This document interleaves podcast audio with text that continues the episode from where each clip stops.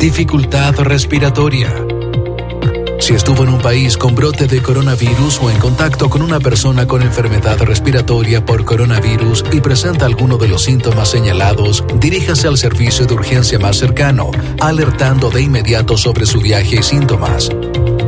Si tiene dudas, llame a Salud Responde al 600-360-7777. Disponible las 24 horas del día.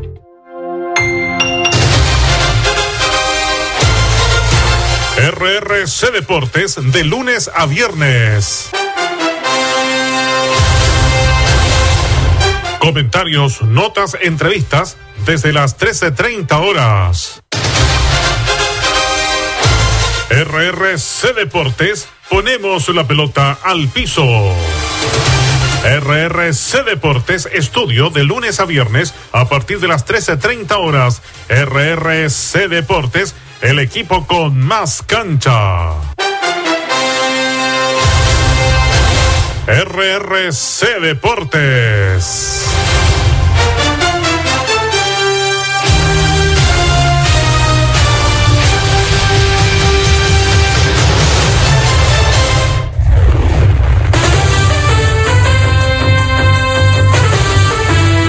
Riquelme, la campeona en el 1350M, ahora en internet en www.radioriquelme.cl y para estar más cerca de usted, sintonícenos en su celular Android y iPhone. Riquelme, la radio que avanza.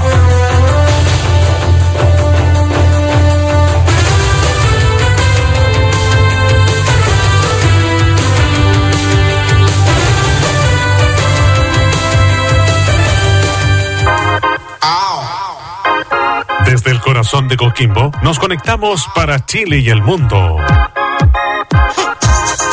Ingresa a nuestras plataformas radioriquelme.cl, donde encontrarás todas las informaciones, señal en vivo de Radio Riquelme, señal TV, señal Plus en Radio Riquelme, con lo mejor en música anglo pop de los 70, 80 y 90.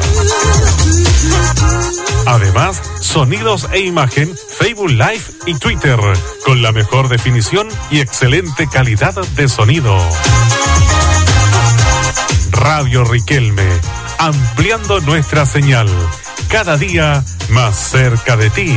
Intégrate.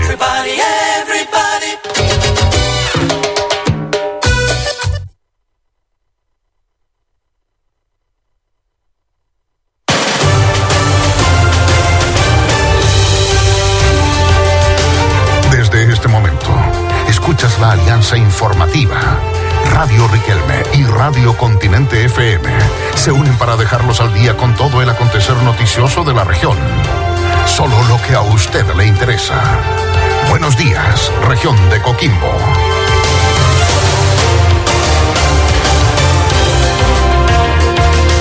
El más completo panorama informativo ya está preparado para usted. Buenos días, región de Coquimbo.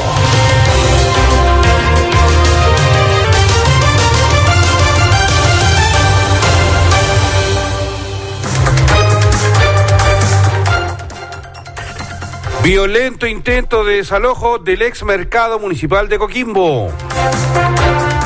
Nuevamente el dron vigilante nocturno permitió la detención de dos antisociales que delinquían en el centro porteño.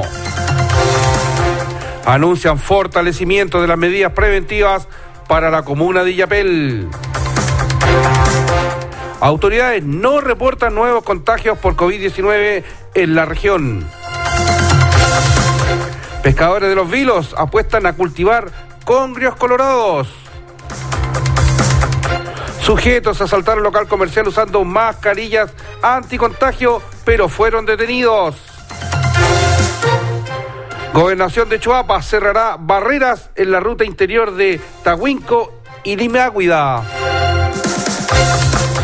A pesar de la emergencia sanitaria, aumenta la exportación de uvas desde nuestra región. Alcalde Jacob señala que establecimientos municipales de La Serena no volverán a clases.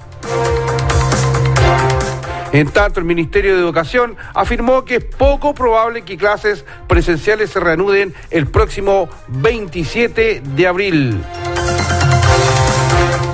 Y continúa la sanitización de lugares públicos en la comuna Puerto. Es parte de lo que trae la presente edición de Buenos días, región de Coquimbo, que ya comienza. La Alianza Informativa Radio Riquelme y Radio Continente FM están presentando Buenos días, región de Coquimbo. Siete de la mañana con tres minutos, estamos dando la bienvenida a todo, todo nuestro público que nos escucha hasta ahora a través de Radio Continente en el 98.9 en FM y Radio Riquelme 1350 en AM. Estamos dando forma a lo que es Buenos Días Región de Coquimbo. Vamos a empezar, pero de inmediato ya que tenemos una noticia eh, que está en desarrollo, fresquita, fresquita, que fue eh, por nuestro departamento de prensa de Continente y Riquelme, ya que un violento desalojo, eh, un intento de desalojo se produjo eh, en la madrugada, es decir, hace pocos minutos atrás, en lo que es el ex mercado municipal. Hasta el lugar habrían llegado una veintena de sujetos premunidos con, con elementos cortopulsantes también para tratar de entrar a lo que son las dependencias del mercado, eh, cortaron la luz, agredieron a los que se encuentran ahí de vigilando de la noche con el fin, al parecer, de querer desalojar o eh, empezar a sacar especies al interior. Un desalojo, una medida totalmente arbitraria, ilegal, ya que no cuentan con la presencia de un receptor judicial y tampoco había eh, respaldo de carabineros, los cuales tuvieron que llegar porque eh, luego que se produjo un enfrentamiento entre locatarios que duermen al interior del ex mercado protegiendo sus bienes, estos individuos se enfrentaron y tuvo que llegar carabineros. Pero los micrófonos de Radio Riquelme y Radio Continente estuvieron en directo esta madrugada en el sitio del suceso. Fue como nos entrevistamos con Patricio Basaure, que es el representante legal de los eh, locatarios del ex mercado municipal, y es lo que nos dijo a los micrófonos de Continente y Riquelme. Ya nos encontramos en el mercado municipal. Hola Pato, para Radio Riquelme, siempre con ustedes frente. Oye, cuéntanos esta situación tan temprano, cuéntanos, buenos días. Bueno, nuevamente los atentados más sufrimos. En este momento hay una locataria que está siendo desalojada por la fuerza. No está carabinero, no hay receptor judicial, solamente un grupo de personas que dicen ser dueños del, recinto. Eh, cortaron la luz, llegaron cortando la luz, eh, golpearon a nuestro guardia, y entramos alrededor de 25 personas que están en este momento haciendo tira todo aquí adentro y estamos tratando de llevar a carabineros, no se hace presente todavía lamentablemente, para ver de mejor manera cómo resolvemos este problema. Patricio, es informal, es eh, no es reglamentario, un desalojo hasta ahora, sin la legalidad que requiere un desalojo. Correcto, eh, justamente pues, es, llegaban cinco y media de la mañana, eh, como siempre han hecho los, atentados que hemos sufrido, eh, insisto, Mario Araya se ha encargado del trabajo junto a Juan Carlos Paez, un tipo que está acarillado ya por nosotros, sin receptor judicial, sin carabinero de por medio, rompieron, echaron abajo la puerta de una locataria, están echando la puerta de otro locatario más, diciendo que ellos son los dueños, argumentando de que viene representación de los dueños, no tengo idea quién es el dueño en este momento del mercado, y como digo, cortaron la luz, rompiendo todo a paso, dejando las cosas afuera, rompiendo eh, vidrio, qué sé yo, un, desastre, pero absoluto. En este momento estamos bastante complicados en ese sentido. El llamado que tú harías tanto a, los, a los locatarios también, la agresión de un guardia nos señala, que el llamado que harías tú a la, comunidad y a las autoridades. Sí, bueno, llamar a, la comunidad que siga apoyando, por favor, queremos recuperar nuestro mercado, este mercado que nos pertenece a todos los coquimbanos. Eh, bueno, y que los dueños aparentemente que están recurriendo a los tribunales y que respeten la decisión de los tribunales. Nosotros estamos ya no a eso, así que estamos en ese momento, pero no pueden llegar de esta manera con tanta violencia, eh, agrediendo a nuestros guardias un grupo de personas que andan con la cara tapada, no sé si por el producto del coronavirus o porque simplemente no quieren que lo fotografíen, pero ese es el tema que hay en este momento. Me señala, me reitera, alrededor de 20 personas o un poco más. Son 20 personas más aproximadamente, desconozco porque como está todo oscuro, entonces aparece un tipo, aparece otro y hay algunos que están en la calle eh, y están con bastante, están con elementos contundentes, con martillo, con, con diablos, con fierros, rompiendo todo a su paso. Muchas gracias, Patricio. Gracias, muy bien. En la opinión en directo para Radio Riquelme, Radio Continente, Patricio Ausaure, el representante del mercado, dándonos a conocer esta situación. Volvemos a estudios. Justamente ahí, eh, minutos antes de las seis y media, cuando el móvil de Radio Riquelme Continente eh, se, eh, se, acercó al lugar, el ex mercado, una ilegalidad absoluta. Vamos a ver el desarrollo. Es bien, tienen orden de desalojo. La medida se tiene que llevar a cabo, no hay que desconocerlo. Por un lado, hay que atenerse a la legalidad. La legalidad y la ley dice que tienen que desalojar, pero no encontramos que haya sido la manera adecuada, ni la, el reitero, la legalidad a las cinco y media de la mañana, sin custodia policial, sin un receptor judicial que llevara la orden o la notificación. Así que son hechos que van a estar en desarrollo y lo tuvo usted primero en Continente y Riquelme. Siete de la mañana con ocho minutos y tenemos de inmediato enlace, tenemos contacto aquí al ladito con nuestra sala de reacción y nuestro editor Pedro Antonio Castillo. Pedro Antonio, muy buenos días. Muy buenos días Andrés, muy buenos días Eduardo y todos nuestros auditores que ya están listos y preparados para, bueno, seguir escuchando lo que es este informativo, esta alianza entre Radio Riquelme y Radio Continente. Nosotros acá en nuestra sala de redacción, buscando cuáles son las informaciones más importantes a destacar. Y comenzamos de inmediato. La aprobación del presidente Sebastián Piñera subió tres puntos porcentuales, alcanzando un 22%, su nivel más alto desde el 18 de octubre, según reveló este lunes la encuesta Plaza Pública de Cadem. En tanto, el sondeo dio a conocer que la desaprobación del mandatario llegó a un 67%, siendo la más baja en casi seis meses.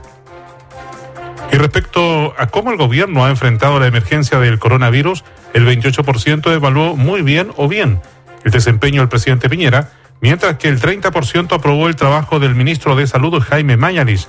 Además, el 78% de los encuestados señaló conocer la decisión de levantar la cuarentena en como Vitacura, Lobarneche y Providencia, y el 16% dijo estar de acuerdo y el 79% la rechaza.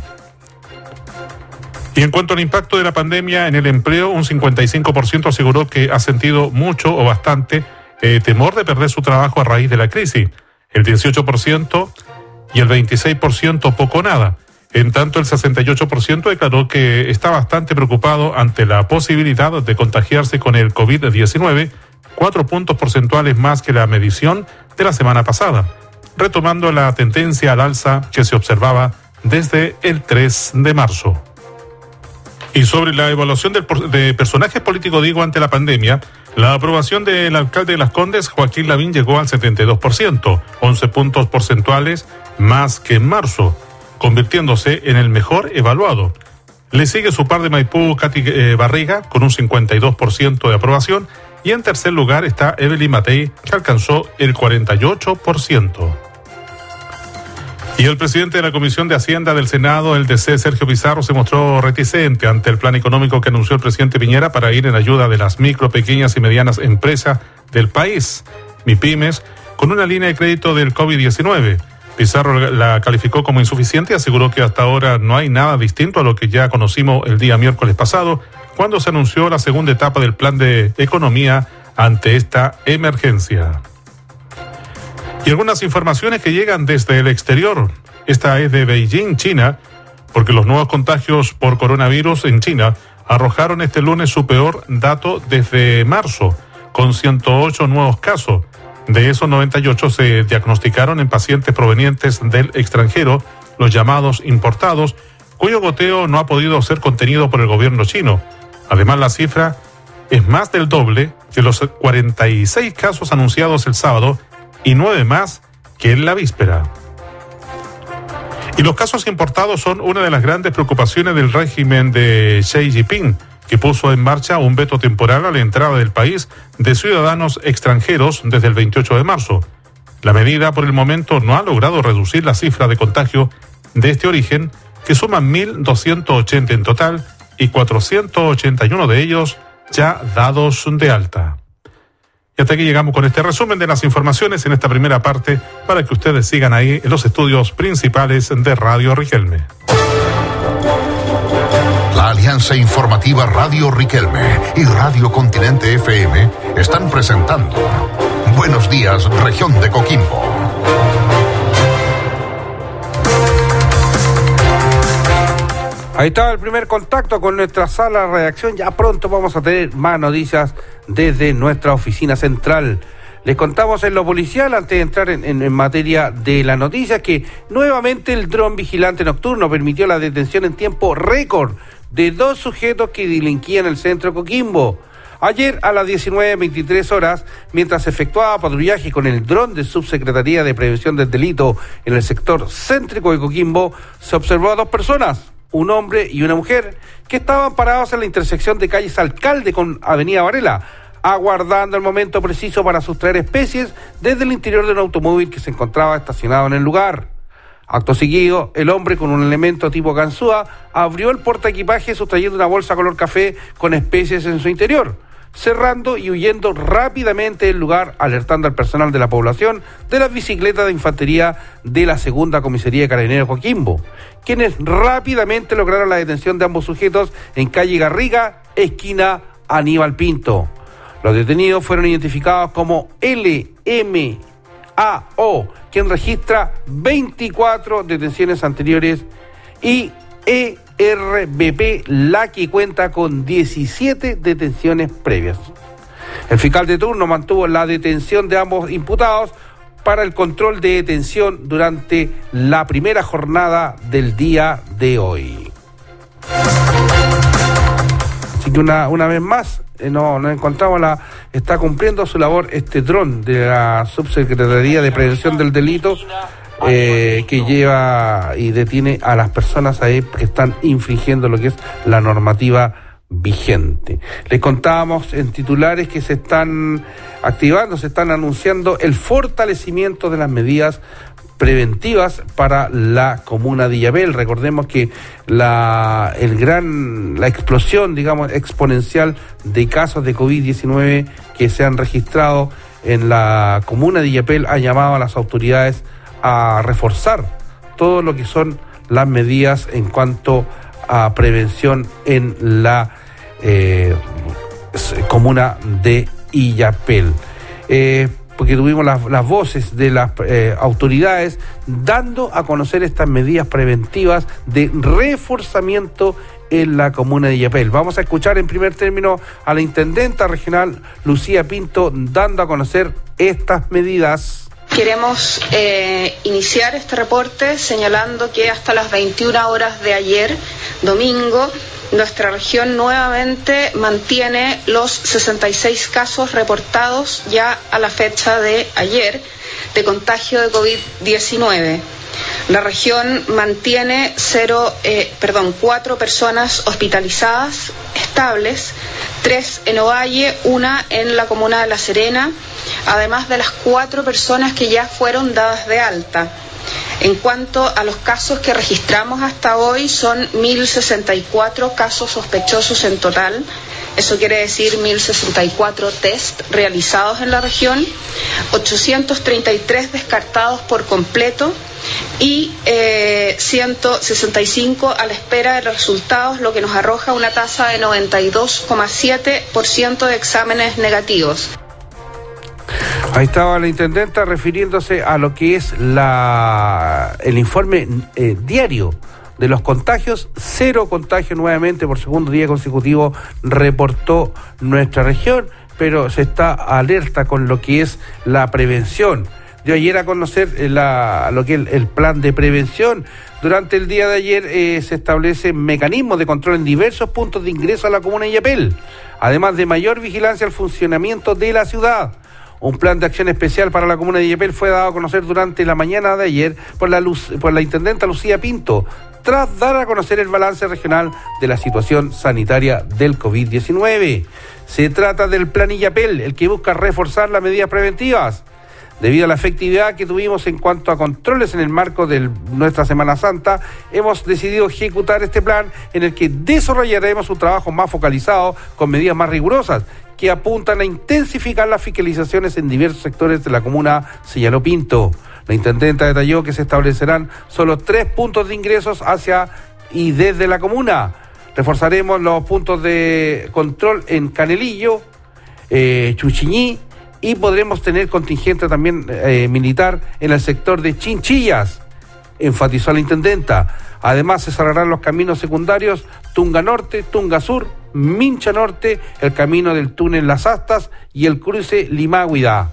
Con esta medida no queremos adelantar a posibles, nos queremos adelantar a posibles brotes y siempre evaluando todos los antecedentes que nos van aportando desde el Ministerio de Salud. Por su parte, el general Pablo Oneto, jefe de la Defensa Regional, agregó que nosotros vamos a actuar también en el interior de la comuna. Vamos a velar por el funcionamiento de los supermercados, de las filas y exigiremos a los locales comerciales el uso de mascarillas es que, en la comuna de Yapel hasta la fecha registra 18 personas confirmadas por el COVID-19, todos con el conocimiento de trazabilidad de contagio. Así que ya lo saben, el plan Yapel ya ha sido puesto en marcha por parte de las autoridades. Eh, un férreo control desde eh, la salida y hacia la entrada de la comuna de Yapel. Así que vamos a estar muy atentos al desarrollo eh, es importante la fiscalización, este cordón sanitario férreo que se está realizando ya en el Choapa. Continuamos en materia de gobierno para señalarles que las autoridades pusieron a disposición de la residencia sanitaria para las personas de situación de calle en La Serena. Este recinto funcionará las 24 horas con turnos que permitirán atender a personas que sean sospechosos o con contagios de coronavirus con el objetivo de dar el, apoyo a las personas en situación de calle ante la pandemia del COVID-19, se implementó una residencia sociosanitaria con capacidad para 30 camas para atender a pacientes de dicha condición que sean sospechosos o con contagios de la pandemia. Al respecto, la intendenta Lucía Pinto, junto al CEREMI de Desarrollo Social y Familia, Marcelo Telias, visitaron estas instalaciones que están ubicadas en el internado del Liceo Gregorio Cordobés en La Serena. Al respecto, tenemos declaraciones también de la primera autoridad regional en cuanto a la puesta en marcha de esta residencia sociosanitaria para las personas en condición de calle. Tal como lo ha dicho el presidente Sebastián Piñera, vamos a preocuparnos de la salud de todos y cada uno de los chilenos y, por supuesto, en especial de los más vulnerables. Y en eso estamos trabajando para crear esta residencia sanitaria para aquellas personas en situación de calle que, estando con contagio o siendo sospechosos, van a tener la posibilidad y van a tener la atención aquí en esta residencia, atendidos como es en todas y cada una de las siete residencias sanitarias que tenemos por un grupo de enfermeras y también de TENS, quienes van a estar preocupadas de seguir cuál es el estado y, por supuesto, de eh, tomar todas y cada una de las medidas para que esa enfermedad o esa sospecha salga de la mejor manera posible. Las declaraciones de la intendenta en relación a la puesta en marcha de estas 30 camas que van a albergar a estas personas en situación de calle, pero también pasó por los micrófonos de Continente y Riquelme el Ceremi de Desarrollo Social, Marcelo Telias. Importante primero mencionar que hoy día tenemos la línea completa de apoyo a nuestras personas en situación calle, donde tenemos también un refugio a nivel regional, donde también podemos tener a las personas que no están contagiadas en situación calle. Después de eso viene todo este proceso que son las residencias sociosanitarias, donde tenemos a las personas en situación calle que tengan posibilidades de infección y como también las personas que tengan el COVID positivo. Entonces tendría la línea completa de apoyo para nuestra gente en situación calle, lo cual es muy reconfortante. Eh, de acuerdo a los apoyos que tenemos hoy día, tenemos línea completa del servicio de salud donde nos apoyan con enfermería, que tienen residencia hoy día las 24 horas del día, los 7 días de la semana en esta residencia. Ahí estaba el, el, el Ceremi de Desarrollo Social Marcelo Telias en relación a la implementación de esta residencia sociosanitaria para las personas en situación de calle en La Serena. Esperemos que se replique en La Serena, en Coquimbo, en Ovalle, en Illapel, Salamanca, Los Vilos, para poder dar albergue también a estas personas. Siete de la mañana, 22 minutos, entramos nuevamente en el ámbito policial porque Eduardo Campos también nos tiene unas noticias por ahí. Mientras tanto, Eduardo da a conocer sus noticias. Les contamos que en Coquimbo formalizan a sujeto que tras ser fiscalizado habría agredido a carabinero con una botella. La fiscalía, formalizó en la investigación a un sujeto que fue detenido por carabineros cerca de la medianoche de este sábado eh, por los delitos de lesiones graves contra un funcionario policial e infracción a disposiciones sanitarias.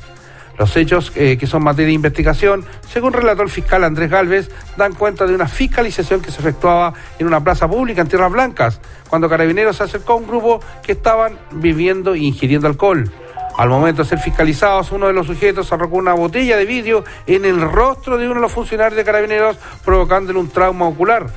debió ser trasladado hasta, en el transcurso de la madrugada del domingo hasta el hospital de La Serena para efectos de evaluar su entrada a pabellón, dijo el fiscal.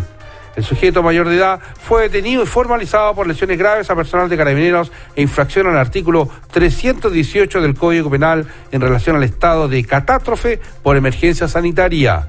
El sujeto quedó en, con medida cautelar de arresto domiciliario y se fijó un plazo de 90 días para el desarrollo de la investigación. Y Eduardo, los saludo, muy buenos días nuevamente. Usted también tiene informaciones ahí policiales eh, que han ocurrido en la última, en las últimas horas de esta jornada. Buenos días Andrés y a todos los auditores de la Radio Continente 98.9 y Riquelme. Sí, un violento incendio se registró en la tarde de ayer. El bombero de La Serena debió trabajar arduamente durante la tarde de ayer lunes en un incendio estructural que afectó una casa habitación ubicada en la calle Benavente con Juana Ross de Edward. Eh, la forma de las eh, construcciones del lugar obligó a un rápido actuar de bomberos eh, porque para evitar que este incendio se le escapara y se propagara a otras viviendas colindantes del lugar trabajaron alrededor de cuatro compañías para poder sofocar este incendio que pudo haber tenido otra historia y de no actuar rápidamente bomberos, ya que eh, esto se escapaba ya y, fue un rápido actuar de ellos para poder controlar este incendio que amenazaba con continuar con otras viviendas. Ahí está, aparte de la información que usted trae, menos mal, afortunadamente que fue amagado este incendio allá por efectivos de bomberos. Sigue atento Eduardo Campos Sumarán mientras les contamos que continúa la sanitización de espacios públicos en la comuna Puerto. Funcionarios de la Municipalidad de Coquimbo, pertenecientes a la Dirección de Aseo y Ornato, en coordinación con la colaboración de empresas privadas, continúan recorriendo diversos sectores de la comuna para sanitizar espacios públicos del territorio a fin de prevenir la posibilidad de contagio al COVID-19 en toda la ciudadanía. Esta iniciativa se ha desplegado primeramente los alrededores de centros de salud, así como paraderos de locomoción colectiva y arterias del sector céntrico, y extendiéndose a otros lugares de Coquimbo, entre ellos San Juan, Las Torres, Avenida Costanera, La Cantera, Villa Talinay, Porvenir, El Llano, Villa Dominante, Baquedano y Caletas de Coquimbo, Tongo y Guanaqueros. También ha incluido el borde costero de Peñuelas en una acción apoyada por la Asociación Gastronómica del lugar, se proyecta continuar con la labor en estos sectores de la comuna como tierras blancas y el área rural y reforzar los puntos considerados como críticos, vale decir inmediaciones de centro de salud, según eh, Paola Aguilar eh, Vallador, directora de aseo y ornato de la municipalidad de Coquimbo. La señora Paola se refirió al tema señalando que empezamos a sanitizar los sectores más concurridos de la comuna, como los alrededores de, de los centros de salud, plazas, calles principales y paraderos con ayuda de la empresa de Marco. Y desde la semana pasada, dos empresas más están destinadas eh, con un tractor y una máquina dispersadora para sanitizar más rápido. La sanitización ha contado con el apoyo de Transportes Humeres, la empresa Carlos Erler y Guayacán y Cobico, empresas de la CAP. Así que reiteramos, continúan lo que son las sanitizaciones en espacios públicos de la comuna de Puerto. Ojalá vayan a todos, ojalá puedan llegar a la mayor parte de lugares. Siete de la mañana, 26 minutos, ya vamos a tener contacto nuevamente con nuestra sala de redacción, pero les contamos que un anuncio que hizo el alcalde de La Serena, el alcalde Jacob, señaló que establecimientos municipales de La Serena no volverán a clases. Desde el municipio serenense se informó que la medida anunciada por la autoridad comunal atiende a evitar posibles contagios de coronavirus en jardines infantiles y colegios vulnerables de la capital regional. A nivel nacional, se sabe que las clases estarán suspendidas al menos hasta el próximo 27 de abril, fecha donde finalizan las dos semanas de vacaciones de invierno que adelantó el gobierno a través del Ministerio de Educación, debido al estado de pandemia en el cual nos enfrentamos. Sin embargo, el alcalde Roberto Jacobs señaló no estar de acuerdo con la medida de retorno a clases y anunció que tanto los colegios municipales como jardines infantiles BTF, vía transferencia de fondos administrados a través de la corporación, no regresarán a las aulas debido a que no estarían las condiciones sanitarias para hacerlo, porque dicha semana además coincidirá con la mayor incidencia de contagios pronosticadas por médicos y científicos especialistas que investigan el comportamiento de la curva de, la curva de propagación del COVID-19 en Chile. Señaló el edil de La Serena que es inaudito que se haga en las condiciones en las que estamos, que va creciendo la pandemia, que no sabemos qué va a pasar en dónde y además anuncian que en el país eh, van a haber más contagios a fines de abril y durante el mes de mayo, por lo cual es imposible que los niños vuelvan a clases. Es un riesgo inminente. Por lo tanto, mientras no tengamos la seguridad que los estudiantes estarán bien resguardados, mi decisión es que no vuelvan a clases. Creo que el Ministerio de Educación debe reconsiderar la medida, sentenció el alcalde Roberto Jacob. Así que ya lo sé, fue bien tajante el edil de La Serena y no volverán al menos el 27 de abril los escolares a clases presenciales en la vecina comuna. Ahora sí, 7 de la mañana, 28 minutos, volvemos a la sala de redacción.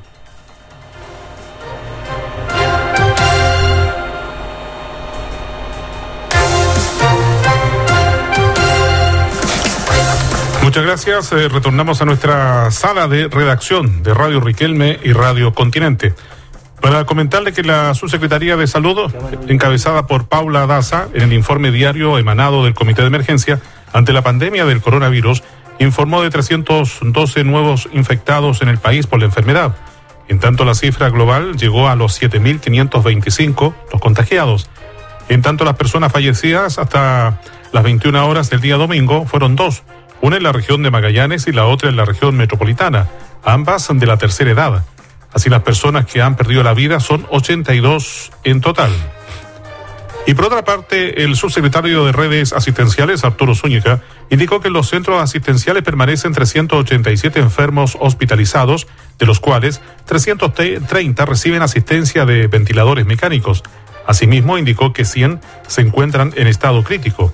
Zúñiga añadió que el sistema de salud tiene disponibles 727 ventiladores para ser usados en cualquier punto del país según la necesidad que se establezca.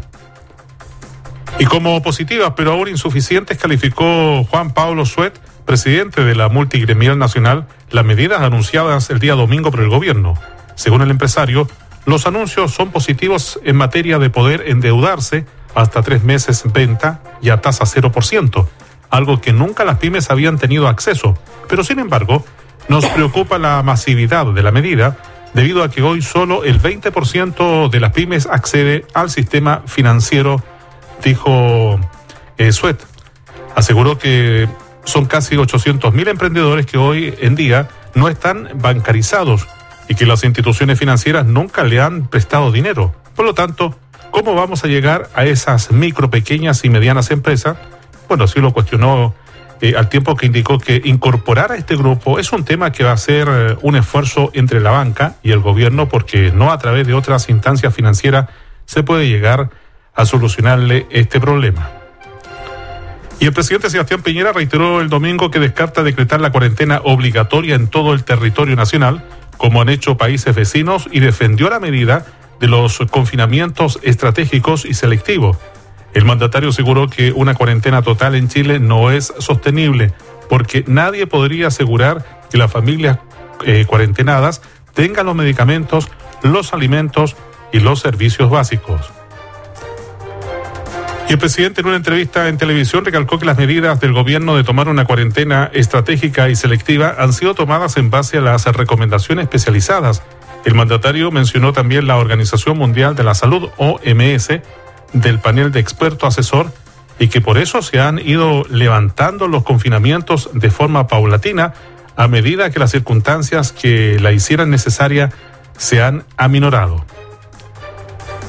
Y por otra parte, el Banco Mundial, al dar a conocer sus proyecciones de crecimiento para la economía de América Latina y el Caribe en medio de esta crisis de la pandemia del coronavirus, advirtió que el PIB de Chile se contraerá en un 3% en el 2020. Asimismo, pronosticó también que los efectos de la situación global van a asumir, digamos, en Latinoamérica una recesión con una contracción del PIB del 4,6% en el 2020. Y la noticia que nos llega en estos momentos a nivel internacional llega desde Beijing, China, porque más de tres meses después de que se suspendieran debido a la emergencia por el coronavirus, Vuelven las clases a partir del 27 de abril en las escuelas secundarias de Beijing, con excepción de la provincia de Hubei, foco de la pandemia del coronavirus, donde aún no se ha establecido ninguna fecha para su reanudación. La capital era la única zona del país que no había anunciado todavía la reanudación de las actividades académicas. Luego, más informaciones desde nuestra sala de redacción. Ahí estaba el informe de nuestra sala de redacción cuando tenemos un importante contacto a esta hora ya que el diario La Región, el diario de Coquimbo, está de aniversario y tenemos ni nada, nada más que menos al director del diario La Región en sintonía y conexión con Radio Riquelme y Radio Continente, don Luis Villagrán. Don Luis, muy buenos días. Hola Andrés, muy buenos días. Feliz Gracias por este contacto. Feliz cumpleaños, don Luis. Muchas gracias René, muy amable, muy gentil y felicitaciones a ustedes porque el informativo eh, partió muy alto en sintonía, me doy cuenta. Así es, don Luis, estamos en este esfuerzo con Radio Continente, al cual se suma eh, Diario La Región, porque somos los dos únicos medios, don Luis, ¿ah? hay que destacar, la gente a veces lo desconoce, eh, Diario La Región, eh, junto a Radio Riquelme, somos los dos únicos medios de nuestra comuna y en un día como hoy nacieron don Luis, así que dígame un poquito, ¿cuándo nació, cómo nace Diario La Región? Bueno, La Región es un diario de origen familiar, eh, tú sabes, yo soy de acá de la zona, mi esposa también, la señora María Muer, ella es profesora con algunos posgrados. Y esto comenzó, bueno, 10 años antes con el semanario Tiempo, que es el único medio que se mantiene en regiones dedicado a temas de economía y desarrollo. Y después como mi hijo Víctor Hugo creció, estudió Derecho y Periodismo, le entregué la posta a él y yo motivado en ese tiempo principalmente por Juan Ramírez Portilla, que en paz descanse, y otros vecinos de Coquimbo que conocen de mi trayectoria, mi esfuerzo, me invitaban a sacar el diario en Coquimbo. Eh, Miguel Bausá, el distinguido abogado, me ofreció el nombre del regional y sin condición alguna, eh, pero la verdad es que eh, no me recuerdo bien detalle, no concretamos eso. Y después nos dimos cuenta que había otra persona que parece que lo tenía inscrito. Y como el regional es un nombre potente, de ahí lo asociamos al nombre de la región. Correcto. Pero es una región de Coquimbo para toda la región, pues, esa es, la gracia, Entonces es la región de Coquimbo. Y así fue como partimos localmente primero, con, y siempre eso no ha variado, con mucho arraigo local en Coquimbo. Y sin embargo, por la presión del, del, de la comunidad, digamos, de las comunas principalmente, se ha ido extendiendo, bueno, desde luego a, La Serena, y de ahí Andacoyo, Vicuña, Paiguano, Ovalle, y fuimos creciendo a los pueblos y, a distintas zonas. La región ha tenido la gracia, entre comillas, que ha tenido un desarrollo lento pero seguro. Como digo yo, el tranco del elefante, que avanza, nunca retrocede. Es lento, pero cuando da un paso lo da firme. Y así es como, gracias a esa solidez, es que hemos podido soportar muchos embates que nos ha ofrecido el destino empresarial, entre otros el que estamos viviendo, que no estamos contentos para nada y por el contrario estamos complicados como todo el mundo, pero con la certeza de que y la seguridad, la confianza, porque tenemos un buen equipo humano, eh, tenemos buenos equipos técnicos, que vamos a lograr pasar esta ola como es la esperanza de la gran mayoría de coquimbanos y gente del país y del mundo, ¿no? Así que bueno, este es un aniversario eh, bien contradictorio porque deberíamos estar muy contentos celebrando y sin embargo estamos eh, con el corazón un poco apretado, preocupado por lo que está pasando en el mundo. Escuchaba ahí mismo en la radio la noticia de cómo Francia está sufriendo tanto, Estados Unidos, Ecuador, y bueno, y en Chile también es preocupante el, los casos que han sucedido en los hogares de ancianos y uno no sabe en qué momento este virus puede hacerse presente en otros lugares. Por eso hay que hacer caso a los llamados que hacen las autoridades de tratar de no desplazarse, de cumplir con las eh, reglas que nos eh, ayudan a, aislar al bicho, como lavarse las manos, toser con el codo, etcétera, no saludarse con las manos, eh, ni menos con besos, porque puede haber contagio. Entonces, y hay que tener presente que esto es temporal. Un aniversario, como te digo, contento, porque gente como tú, que se acuerda, que nos llama, nos estimula, y por otro lado, con la preocupación que tenemos que, bueno, cumplir también con nuestro público, que felizmente eh, ha sido muy fiel y aún en esta circunstancia cuando hay muchos suplementeros que no trabajan, sin embargo, se las arreglan para sacar el dinero de la región y para que circule entre nuestra gente. Don Luis, eh, eh, extiendo lo que dice usted, porque fue la orden ahí, estaba, tenemos ya el ticket puesto ahí la pauta de trabajo eh, la de don Pedro Antonio Castillo, que está en la sala de reacción hasta ahora, editando, que nos saludáramos a este medio. Cuéntenos un poquito cuál ha sido el secreto, Luis, porque nosotros constantemente aquí tenemos a la, a la señorita Janet Torrecón, a la señora Delia, que están con sus kioscos aquí en el Empalme, y siempre se vende la región, siempre el público más tradicional busca y prefiere la región, don Luis. Bueno, eh, yo creo que Coquimbo eh, necesitaba tener un sentir que tiene un diario, porque lo es, de Coquimbo.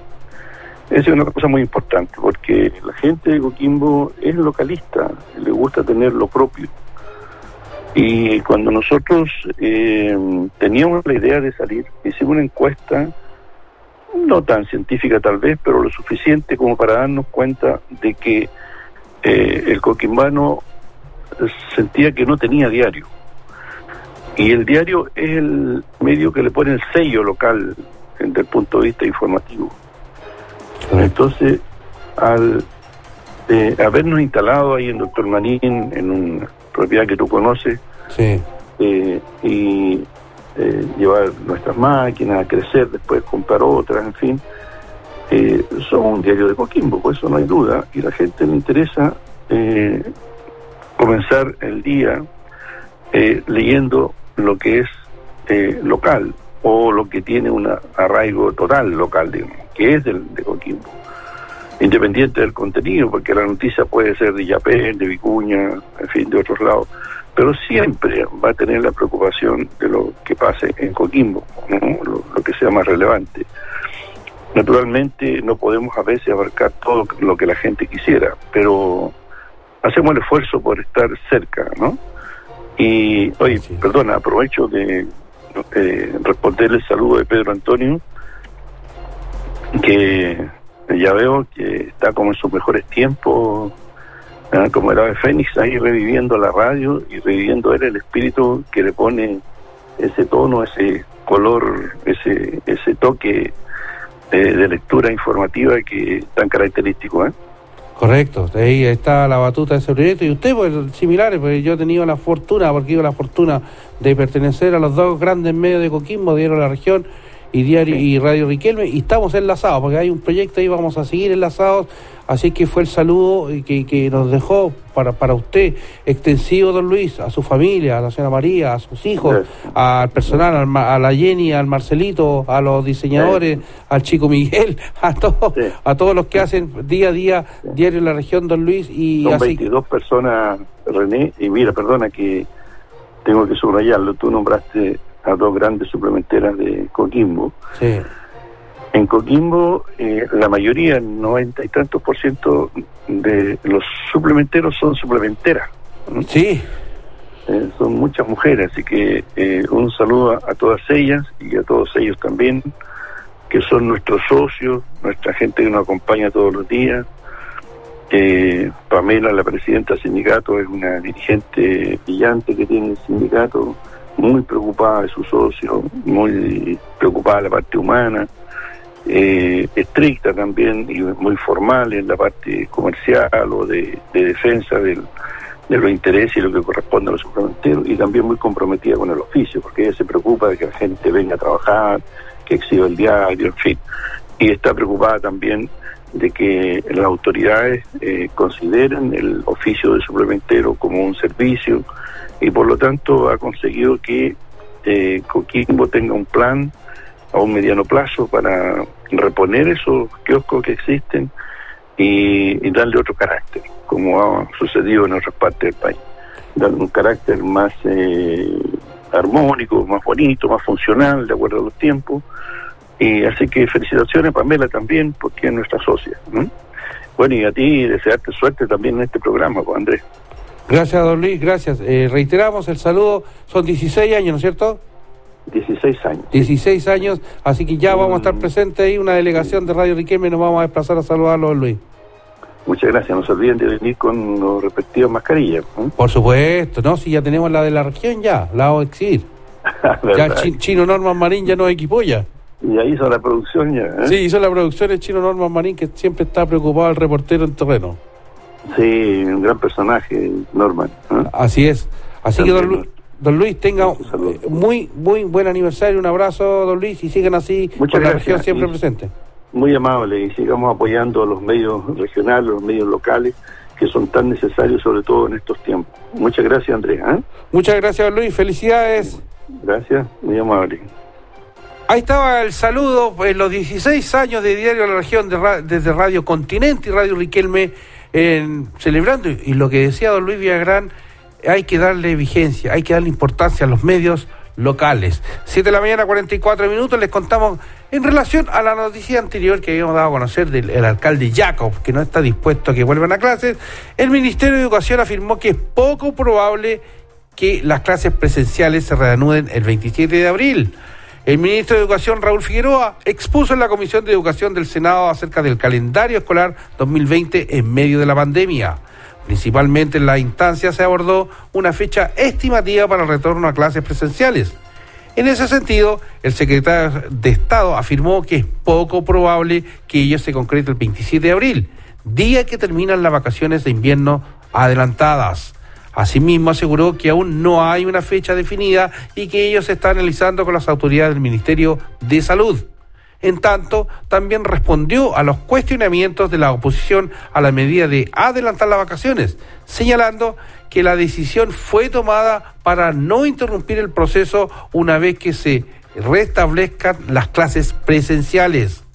Sobre lo anterior, enfatizó que hay elementos pedagógicos que no han sido abocados en profundidad mediante la modalidad de distancia, por lo que cuando se aborden de forma presencial no deberían ser interrumpidos. Si bien aún no existe una fecha clara para realizar el retorno a clases, el ministerio, el ministro Figueroa dijo que este, eh, en este tiempo será una evaluación gradual considerando a la vez una eh, adecuación curricular con énfasis en áreas para seguir aprendiendo, áreas de integración de materias de matemática y física, así como asignaturas de actualización. A su vez, detalló que en el MinSal se eh, analizan márgenes para el regreso, teniendo en cuenta fechas, aspectos territoriales de la pandemia, rangos etarios y horarios definidos de ingreso. Finalmente, los senadores de oposición lo instaron a que este análisis también esté integrado por otros miembros de la comunidad educativa, como el Colegio de Profesores. Se reitera entonces no hay una fecha de ingresos. Está establecida el 27 de abril, pero también desde el MinSal están eh, señalando esta posibilidad. Solo lo que a ti te interesa. Te contamos todo lo que ha pasado en la región de Coquimbo. Radio Riquelme y Radio Continente están presentando Buenos días, región de Coquimbo. 7 de la mañana, 47 minutos, les contamos que a pesar de la emergencia sanitaria, aumenta la exportación de uvas desde nuestra región.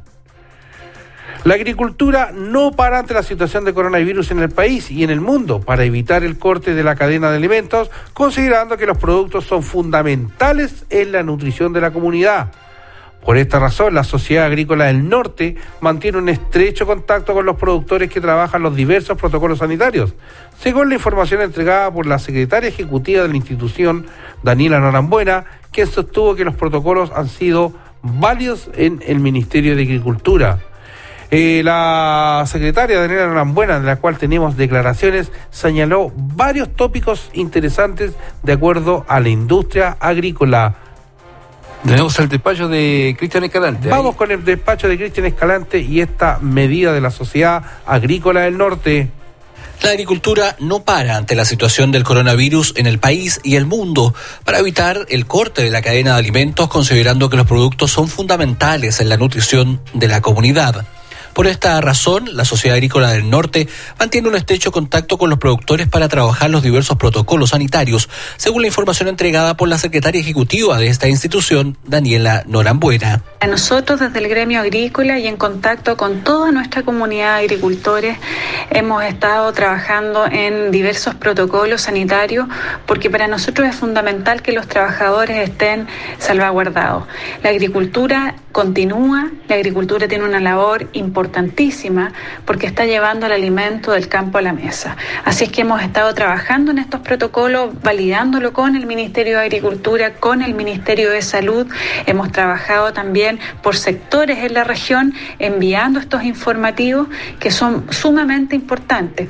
Norambuena realizó un balance sobre las cosechas y exportaciones, explicando que se está cerrando la temporada de la cosecha de uva de mesa, donde faltan todavía algunos sectores, pero se llevan más de 11 millones de cajas de uvas exportadas. Nos faltan, eso sí, algunos sectores por cosechar, pero ya llevamos más de 11 millones de cajas de uva de mesa exportada desde la región de Coquimbo, con un incremento importante de un 6.8% en comparación a la temporada pasada. Ya estamos dando por iniciada también la temporada de cosecha de cítricos, eh, donde esperamos que sea una cosecha importante para la región y que ojalá eh, las condiciones climáticas nos permitan eh, continuar adelante y llegar a los calibres esperados. También durante estas semanas los fundos y packing han implementado medidas especiales para evitar la propagación del coronavirus, por ejemplo en el transporte de personal, accesos a las plantas o huertos y también áreas de administración. Se han realizado ya diversas desinfecciones en, por ejemplo, en la comuna de La Serena, en Vicuña, en Paiguano, en Combarbalá, en Ovalle, en Montepatria. Sabemos que en la provincia del Choapa también y ojalá se puedan seguir sumando muchas más. La Sociedad Agrícola del Norte monitorea durante todos los días, junto a los productores, la situación del coronavirus y además se realizan diversos protocolos para sanitizar lo que es los furgones, buses y también las instalaciones de los diversos fundos y packing de nuestra región de Coquimbo. Informó para ustedes Cristian Escalante B. Alianza Informativa Radio Riquelme y Radio Continente FM están presentando Buenos días, región de Coquimbo.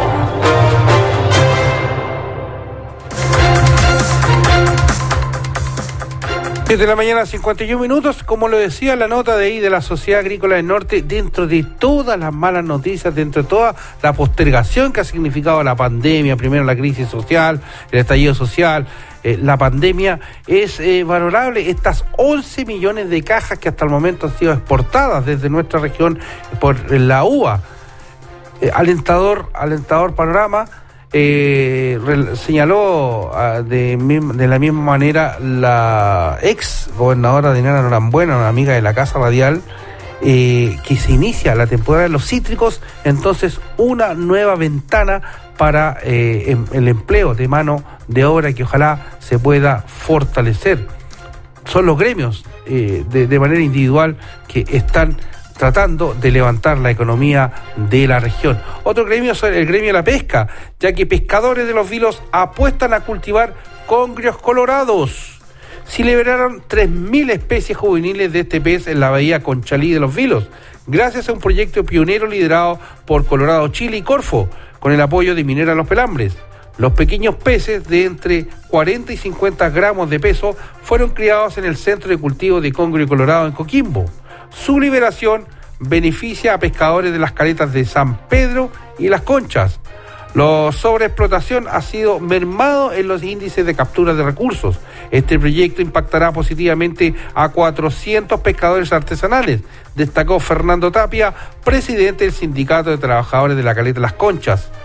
En medio de las estrictas medidas sanitarias, 3.000 especies juveniles de congrio colorado de entre 50 y 40 gramos de peso fueron liberados en la Villa Conchalí de los Vilos, como parte de la segunda etapa del proyecto de colaboración público-privada liderado por Colorado Chile, Corfo y apoyado por Minera Los Pelambres. La iniciativa inédita en el mundo con esta especie busca estimular el manejo sustentable del congrio en su hábitat natural y transferir conocimientos de cultivo a los pescadores artesanales de la comuna de Los Vilos.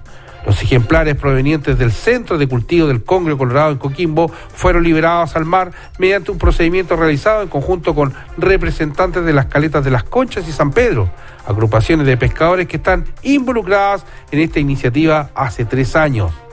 Para, la para el presidente de la Asociación Gremial de la Caleta San Pedro, Pedro Codoseo, el, el proyecto, además de aportar al cuidado del medio ambiente, marino tiene una gran potencial en el desarrollo para sus asociados. Señaló el, el, dirigente que es fundamental dada la baja de recursos que enfrentamos hoy en día. Y si nos permite repoblar el mar, repoblar el mar es ideal. Como caleta en nuestro compromiso es dejar que los recursos eh, puedan crecer y así eh, dejarlo para las próximas generaciones. Esta opinión es compartida por Fernando Tapia, presidente del Sindicato de Trabajadores de la Caleta Las Conchas, que eh, dijo que la sobreexplotación ha ido mermando los índices de captura de los recursos. Este proyecto impactará positivamente a 400 pescadores en nuestras caletas, incluyendo a las caletas de Las Conchas y San Pedro. Así que muy buena medida en los pescadores de allá de las caletas de los vilos para este cultivo de lo que es la especie del congrio colorado. 7 de la mañana con 54 minutos, 7 de la mañana con 54 minutos, vamos a preparar el pronóstico del tiempo eh, que nos va a traer don Luis, eh, don, eh, Eduardo Campos, sumarán nuestro colega de labores. Antes que el tiempo le contamos que sujetos asaltaron local comercial usando mascarillas anticontagio COVID-19, pero fueron detenidos. Tres sujetos asaltaron un local comercial en el sector alto de Copiapó. Los asaltantes estaban encapuchados y portaban las tradicionales mascarillas para cubrirse el rostro antes de realizar el atraco. Sin embargo, el dueño del recinto lo reconoció de todos modos, puesto que son conocidos delincuentes del sector eh, allá en, en Copiapó. La víctima llamó a carabineros y el personal motorizado de la subcomisaría Pedro León Gallo interceptó en menos de una hora a los dos sujetos en el sector de Avenida El Chañar. Al momento que realizaron el control de identidad, los jóvenes de 18 y 19 años respectivamente les incautaron un arma de fogueo, además de especies que lograron sustraer. Ambos detenidos serán puestos a disposición de la Fiscalía Local allá en Copiapó. Ya lo saben, se trataron de pasar de vivos, de listo ahí, usando mascarilla, pero fueron detenidos. 7 de la mañana con 56 minutos y vamos a esta hora a conocer el pronóstico del tiempo para nuestra región.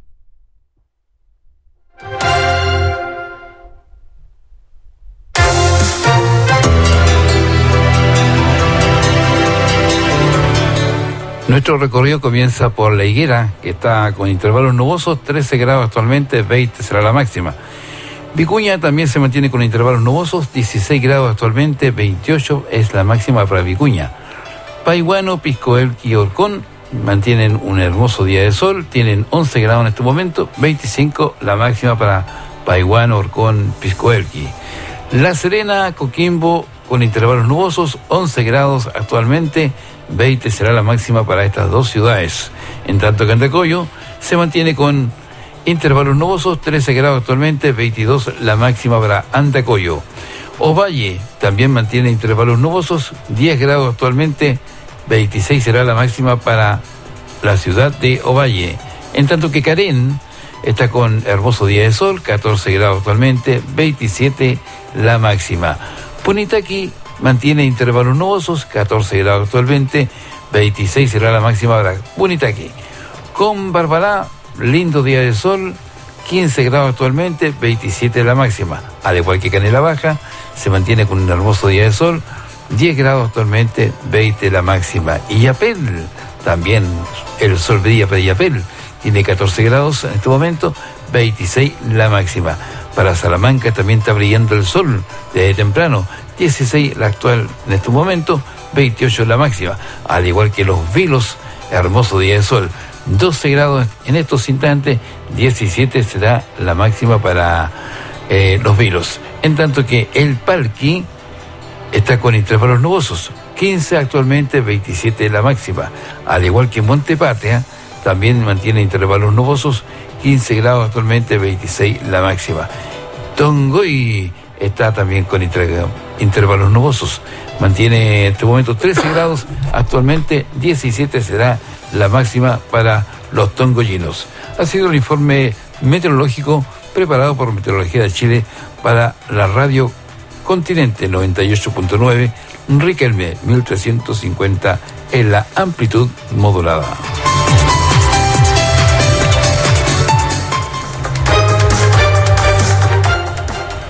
Quedamos plenamente informados de lo que va a ser eh, el tiempo en las diferentes eh, provincias de nuestra región.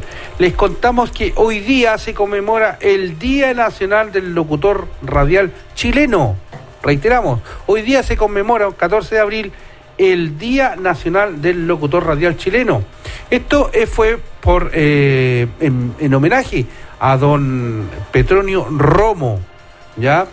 Que murió el 14 de abril del 2010 tras una exitosa carrera. Para homenajearlo se fijó esta fecha para celebrar al locutor radial chileno, voz inconfundible de la radiotelefonía nacional. Ahí vamos a tener en el próximo bloque, seguramente, o en la mañana, lo que era Petronio Romo. Vamos a buscar las, eh, las locuciones que hacía Petronio Romo, su voz característica y en relación al homenaje que se ha hecho a esta destacada voz nacional que falleció un 14 de abril del 2010 y que se conmemora el Día del Locutor Radial Chileno. Así que un extensivo, extensivo, extensivo saludo, homenaje encabezamos ahí, no decimos por la edad, sino por la trayectoria, nuestro director Pedro Antonio Castillo, eh, en voz de él, eh, el saludo, porque muchos, muchos profesionales, así como don Petronio Romo, son eh, sus, sus símiles, sus congéneres, que también iniciaron esta carrera en el norte del país, siendo Radio Riquelme la cuna, la segunda radio más antigua de Chile, que albergó a cuantos seguramente una cantidad de locutores que no conozco por el momento, no conocemos, pero que al igual que don Petronio Romo fueron partícipes de una conmemoración. Así es que se conmemora hoy día, 14 de abril, Día del el Locutor Radial Chileno en memoria de don Petronio Romo. 8 de la mañana en punto, 8 con un minuto ya hacemos un alto y volvemos en Radio Continente en el 98.9 y Radio Riquelme 1350.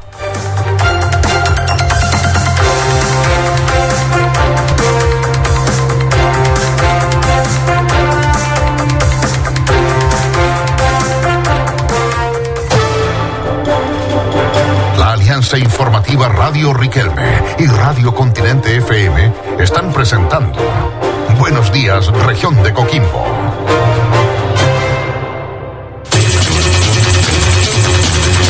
Somos los primeros en informar. Buenos días, región de Coquimbo. Le indica la hora. 8 de la mañana en punto. ¿Sabe usted dónde hay un verdadero outlet? En la Ronda 180 Coquimbo. Sí, Outlet Celta. Un verdadero outlet y con precios de outlet.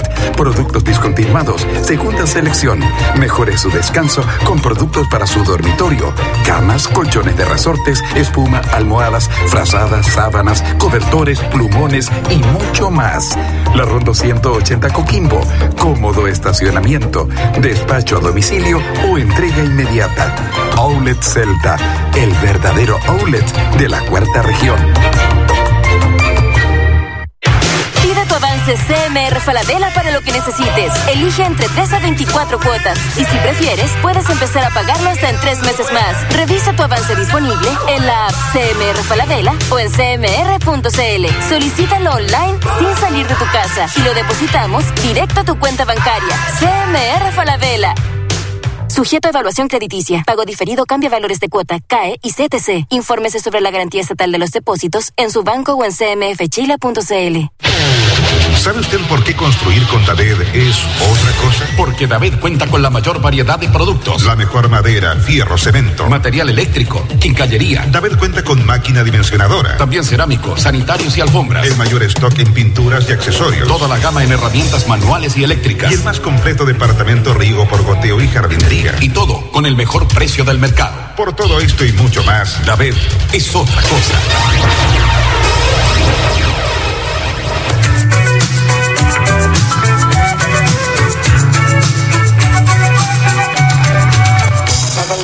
Escucha cada día de lunes a viernes entre las 20 y las 21 horas Regresando a casa. La mejor música de los 80, 90 las encuentra en Regresando a casa de 20 a 21 horas en la RRC.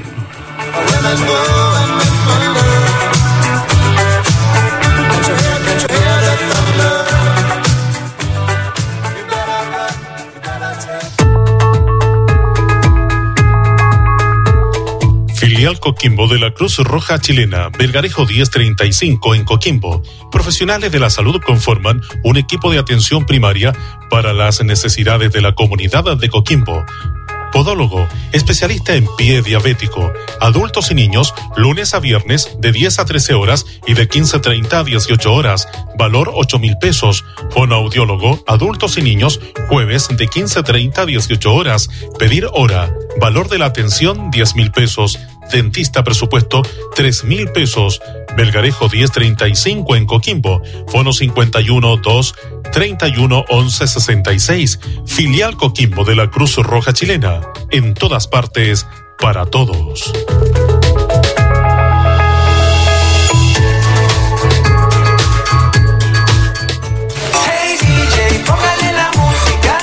Comercial Moya de Ramón Moya Fuentes ofrece amasadora G-Panis, capacidad de medio quintal, brasileña monofásica, cámaras frigoríficas de mantención y congelados, hornos de una, dos y tres cámaras, sobadoras de pedestal y sobremesa. Comercial Moya de Ramón Moya Fuentes, Belgarejo 1258 en Coquimbo. Que el día la repito otra vez. Atención señora mamá. Si su hijo presenta desconcentración, mala memoria o presenta síndrome de atención múltiple, Farmacia de Homeopatía Alberti le ofrece una amplia gama de medicamentos homeopáticos y productos naturales que complementan su tratamiento médico. Además, ofrece una amplia gama de reconstituyentes para su problema óseo y de articulaciones, vitaminas para mejorar sus defensas y no olvide solicitar la vacuna antigripal. Farmacia de Homeopatía Alberti. Prestigio, trayectoria y experiencia para el cuidado de su salud. Llame hoy mismo al 512 214121 o visite cualquiera de sus tres direcciones. Independencia 195 en Ovalle, Garriga 355 en Coquimbo y Cordobés 672 local 156, edificio Serena Oriente en La Serena.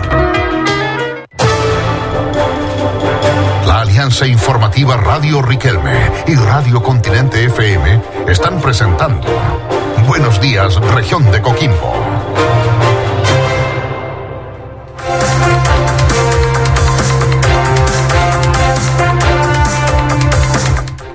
Ocho de la mañana con seis minutos, ya estamos de vuelta con toda, toda la actualidad de nuestra comuna preferentemente. De, de tal manera vamos de inmediato con nuestra sala de reacción y nuestro director Pedro Antonio Castillo. Muchas gracias. Retornamos a nuestra sala de redacción para continuar con más informaciones. La primera dama y presidenta del programa Adulto Mayor o Adulto Mejor, Cecilia Morel, anunció que la Confederación de la Producción y del Comercio donará cerca de 5.500 millones de pesos que irán en directo beneficio de los adultos mayores ante la emergencia por el COVID-19. Además, el gobierno reasignó a Senama un presupuesto por más de 8 mil millones de pesos.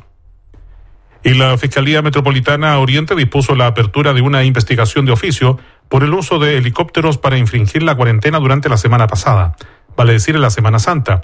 La indagatoria a cargo del fiscal regional suplente Lorena Parra apunta a una posible infracción al artículo 318 del Código Penal. Esta sanciona a quienes ponen en riesgo la salud pública. Gendarmería implementó una plataforma web para dar a conocer diariamente los casos de contagios por el COVID-19 de internos y funcionarios en los recintos penales. En el sitio también está disponible la información sobre la vacuna contra la influenza y el detalle de las medidas operativas en cada recinto. Y este sitio implementado por Gendarmería se enmarca también en el plan de contingencia impulsado por el ministro de Justicia, luego de constatarse 83 casos positivos 24 de ellos corresponden a personas privadas de libertad y 59 a trabajadores penitenciarios. En cuanto a los 29.734 vacunados contra la, la influenza, 18.511 son población penal y 11.223 son funcionarios. Y la siguiente noticia llega desde Ginebra, Suiza. La Organización Mundial de la Salud, OMS, estimó necesario poner a punto una vacuna segura y eficaz para interrumpir totalmente la propagación del coronavirus COVID-19. El director general de la OMTS, Tedros Adhanom, también recomendó a los países encontrar el equilibrio en las medidas sanitarias ante el impacto socioeconómico de la pandemia. Son las informaciones a esta hora que estamos revisando y que están llegando a nuestra sala de redacción. Un grupo de 40 diputados UDI y RN presentaron un nuevo requerimiento ante el Tribunal Constitucional que busca impugnar la promulgación y aplicación de la ley que permite a unos 1.300 reos completar sus penas con reclusión domiciliaria ante la crisis sanitaria por el COVID-19. Esto a pesar de que el veto aditivo para corregir la iniciativa fue aprobado y despachado por el Congreso. Y el Ministerio del Interior presentó una denuncia tras detectarse que el fin de semana tres helicópteros salieron desde el aeródromo de Vitacura en plena cuarentena con rumbo a Zapallar y Cachagua. Estos viajes eh, habían burlado el cordón sanitario dispuesto para frenar el avance del COVID-19. Y ante esto, el ministro del Interior, Gonzalo Blumen, solicitó que el Ministerio Público investigue una posible comisión del delito contenido en el artículo 318 del Código Penal Asimismo, solicitó que se oficie a la Dirección General de Aeronáutica Civil para que informe los vuelos que este mes de abril tuvieron como origen la ciudad de Santiago. Y le cuento que el presidente de Francia, Emmanuel Macron, anunció la prolongación hasta el 11 de mayo de las estrictas medidas de cuarentena y confinamiento para combatir la epidemia del coronavirus. Esta decisión de Macron se dio a conocer pese a que la Dirección General de Salud francesa informó de una disminución de los pacientes COVID-19 en cuidados intensivos. Y la Organización de Países Exportadores de Petróleo, la OPEP, anunció que tras largas negociaciones con México, los 23 países miembros acordaron el mayor recorte de producción en su historia, 9 millones 700 mil barriles por día, a partir del 1 de mayo, por un periodo inicial de dos meses, de esta manera se busca frenar la vertiginosa caída de los precios del crudo. Y volviendo a nuestro país, el ministro del Interior, Gonzalo Blumen, informó que en medio de la pandemia por el COVID-19, el balance de Semana Santa fue de 65 desplazamientos o salidas desde la región metropolitana a otras regiones. El secretario de Estado destacó que esta cifra representa una caída del 84% respecto del año 2019 y da cuenta del buen funcionamiento de los cordones sanitarios. Y dos máquinas de áridos resultaron completamente destruidas en un presunto nuevo ataque incendiario en la comuna de Lautaro, la región de la Araucanía. El hecho afectó a un cargador frontal y una excavadora ubicada en el sector de Millishawi. En el lugar se hallaron panfletos y un lienzo alusivo a los llamados presos políticos mapuches. La PDI está a cargo de las pericias. Y nota de las informaciones, el ex precandidato Bernie Sanders entregó su apoyo en la carrera por la Casa Blanca a Joe Biden, su antiguo rival por la nominación presidencial demócrata. Además llamó a unir fuerzas para vencer al presidente de Estados Unidos, Donald Trump. en los comicios de noviembre. Será oficialmente proclamado en la Convención Demócrata postergada para el 17 de agosto. Y las autoridades estadounidenses informaron de 20 personas fallecidas a causa de una serie de, tornados que están azotando el estado de Mississippi y otros estados al sur de Estados Unidos. Además, 14 personas se encuentran hospitalizadas. Las tormentas causaron inundaciones, aludes de lodo y dejaron sin suministro eléctrico a cerca de un millón de clientes.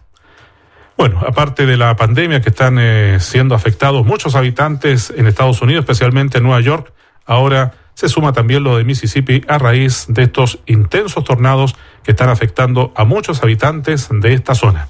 Y hasta aquí llegamos con las informaciones desde nuestra sala de redacción. Adelante ustedes en los estudios principales de Radio Riquelme de Coquimbo.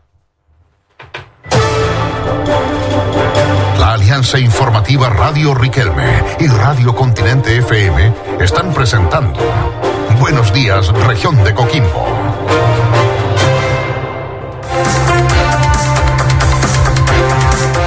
Ocho de la mañana con 13 minutos, ahí teníamos el informe desde nuestra sala de reacción. Como le dijimos anteriormente, el 14 de abril se ha conmemorado, se conmemora el Día del Locutor Radial chileno.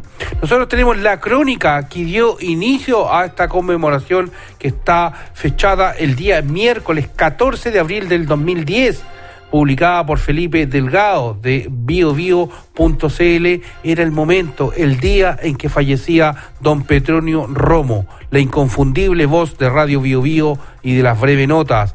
La crónica del, del, de hace del día 2010 señalaba lo siguiente de una insuficiencia renal crónica derivada de una diabetes, falleció este miércoles a los 86 años Petronio Romo, voz inconfundible de la Radio Telefonía Nacional especialmente recordada por los auditores de Radio Bio Bio, debido a que por décadas fue su voz institucional, presentando El Informador y las divertidas breve notas, archivo que aún es transmitido en la red sur de Radio Bio Bio. Petronio Romo llevó el mensaje de radio El Carbón de Lota, madre de las emisoras de Bio Bio, al igual que la extinta Radio Gabriela en la zona. El año 2005 recibió el premio APES por su trayectoria.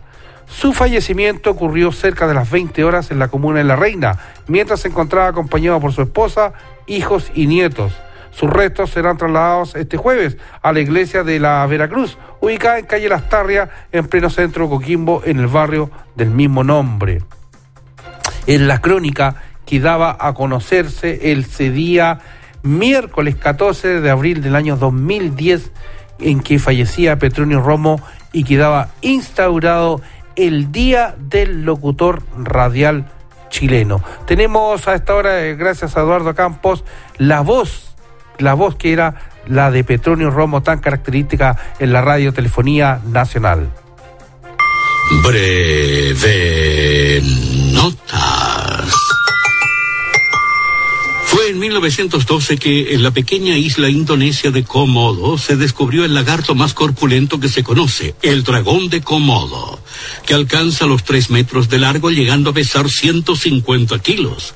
Veloz como una lagartija, pero tan fuerte y feroz que se alimenta matando jabalíes e incluso en documentados casos ha hecho víctimas humanas.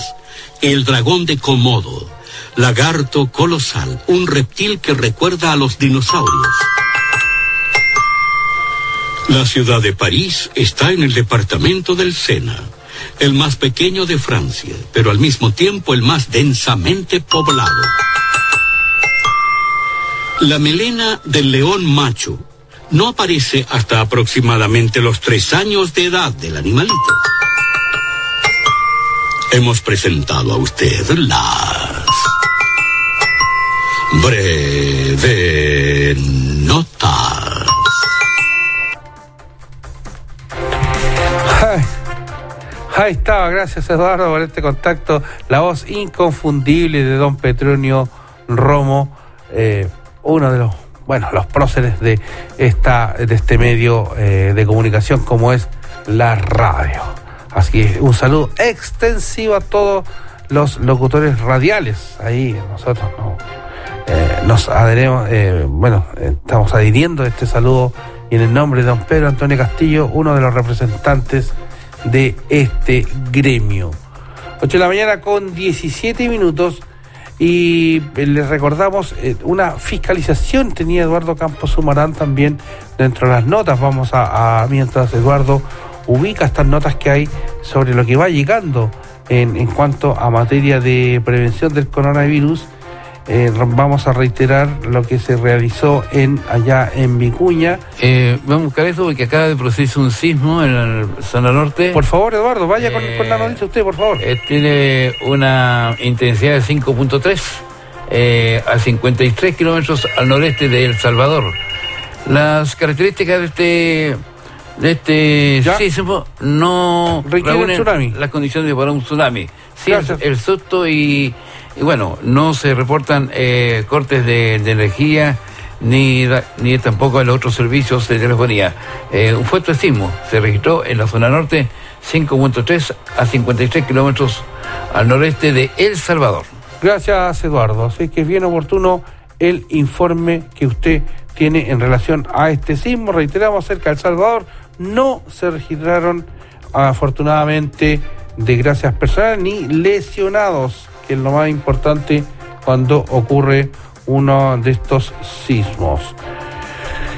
8 de la mañana con 18 minutos, 8 de la mañana con 18 minutos. Eh, estamos ya atentos a lo que va a ser el contacto que tenemos a diario con el gobernador de Elqui, don Gonzalo Chacón, que nos da a conocer día a día las novedades del COVID-19, las medidas que se están implementando, las restricciones también, la estadística, cómo nuestra provincia, especialmente nuestra provincia, eh, está enfrentando el COVID-19 y el, recorrido que están haciendo las autoridades para implementar eh, el combate frontal a esta pandemia. A las 8 de la mañana con 19 minutos ya viene también el la revisión de la prensa escrita local. Ya están en, est- en nuestra mesa de trabajo los titulares de los principales diarios de nuestra región que vamos a revisar. Vamos a reiterar también eh, de igual manera el pronóstico del tiempo para nuestra región. Estamos afinando eh, el contacto con la autoridad eh, de el gobernador Gonzalo Chacón. Eh, ¿Todavía no hay contacto, Eduardo? Eh, con don Gonzalo a las ocho y media. Ah, Ahora vamos a ir con la noticia que nos pide una fiscalización que se, que se registró a, los camping acá en el sector de Vicuña porque fue un exhaustivo control que se realizó y parece que no, no hubo infracciones. ¿ah? Se, se trabajó ahí fiscalizando los camping y tenemos eh, palabras de, de las personas que fueron fiscalizadas. Vamos con esa fiscalización allá en Vicuña. Claro, estas personas quedaron atrapadas, in- incluso fue el, el día justo antes de que se decretara el cierre de todos los negocios turísticos de Vicuña. Y como, como, como fue la norma, nosotros nos acogimos también a la norma, pero estos pasajeros llegaron justo uno o dos días antes. Así que venían sanos, eh, presentaron eh, cierto, el, no sé, el pase que le habían dado en el control sanitario, así que llegaron con el compromiso de hacer una cuarentena de dos semanas, en las cuales yo tomé todas las precauciones y después de estas dos semanas que ya pasaron, ya empiezan a salir un poco a hacer las compras y hacer trámites que tienen que ver con la visa, para extender la visa. Así que están, desde el primer momento avisamos a las juntas de vecinos que ellos estaban acá, los vinieron a revisar un doctor y un paramédico y después incluso uno de los viajeros mandó, una, mandó dos cartas al alcalde para, para avisar que no estábamos escondidos, sino que estábamos aquí y que nos indicaran que, cómo teníamos que proceder. Perfecto. Es importante hacer esta fiscalización igual para... Súper súper bien, súper bien, incluso para la tranquilidad de los, de los viajeros. Eh, ellos, ellos están, al final nosotros lo tomamos que como que es súper bueno porque sí, los vecinos están muy asustados. Entonces con este tipo de fiscalizaciones los vecinos vuelven a tener la confianza de que se está haciendo todo lo necesario. Así es, pues la fiscalización eh, es muy buena. eh, esos pasajeros tuvieron que hacer cuarentena y tenemos voces de otras personas ahí. Claro, cumpliendo con la cuarentena, los turistas se fueron y bueno, los que están acá son unos chicos voluntarios que no tienen dónde ir. Entonces sería inhumano de mi parte tirarlos a la calle, ¿me entiendes? O sea, claro, son como mi hijo en el fondo, todos estos chicos que viajan y que trabajan conmigo. ¿De dónde son ellos? Hay una que ella es de Ecuador y para más remate se le venció la visa, eh, no tiene dinero para un país pobre. Así que bueno, de alguna forma veremos cuando termine todo esto de, de poder ayudarla para que vuelva a su, a su patria. güey. Claro, complicada, complicada, sí. Ahora, del tema...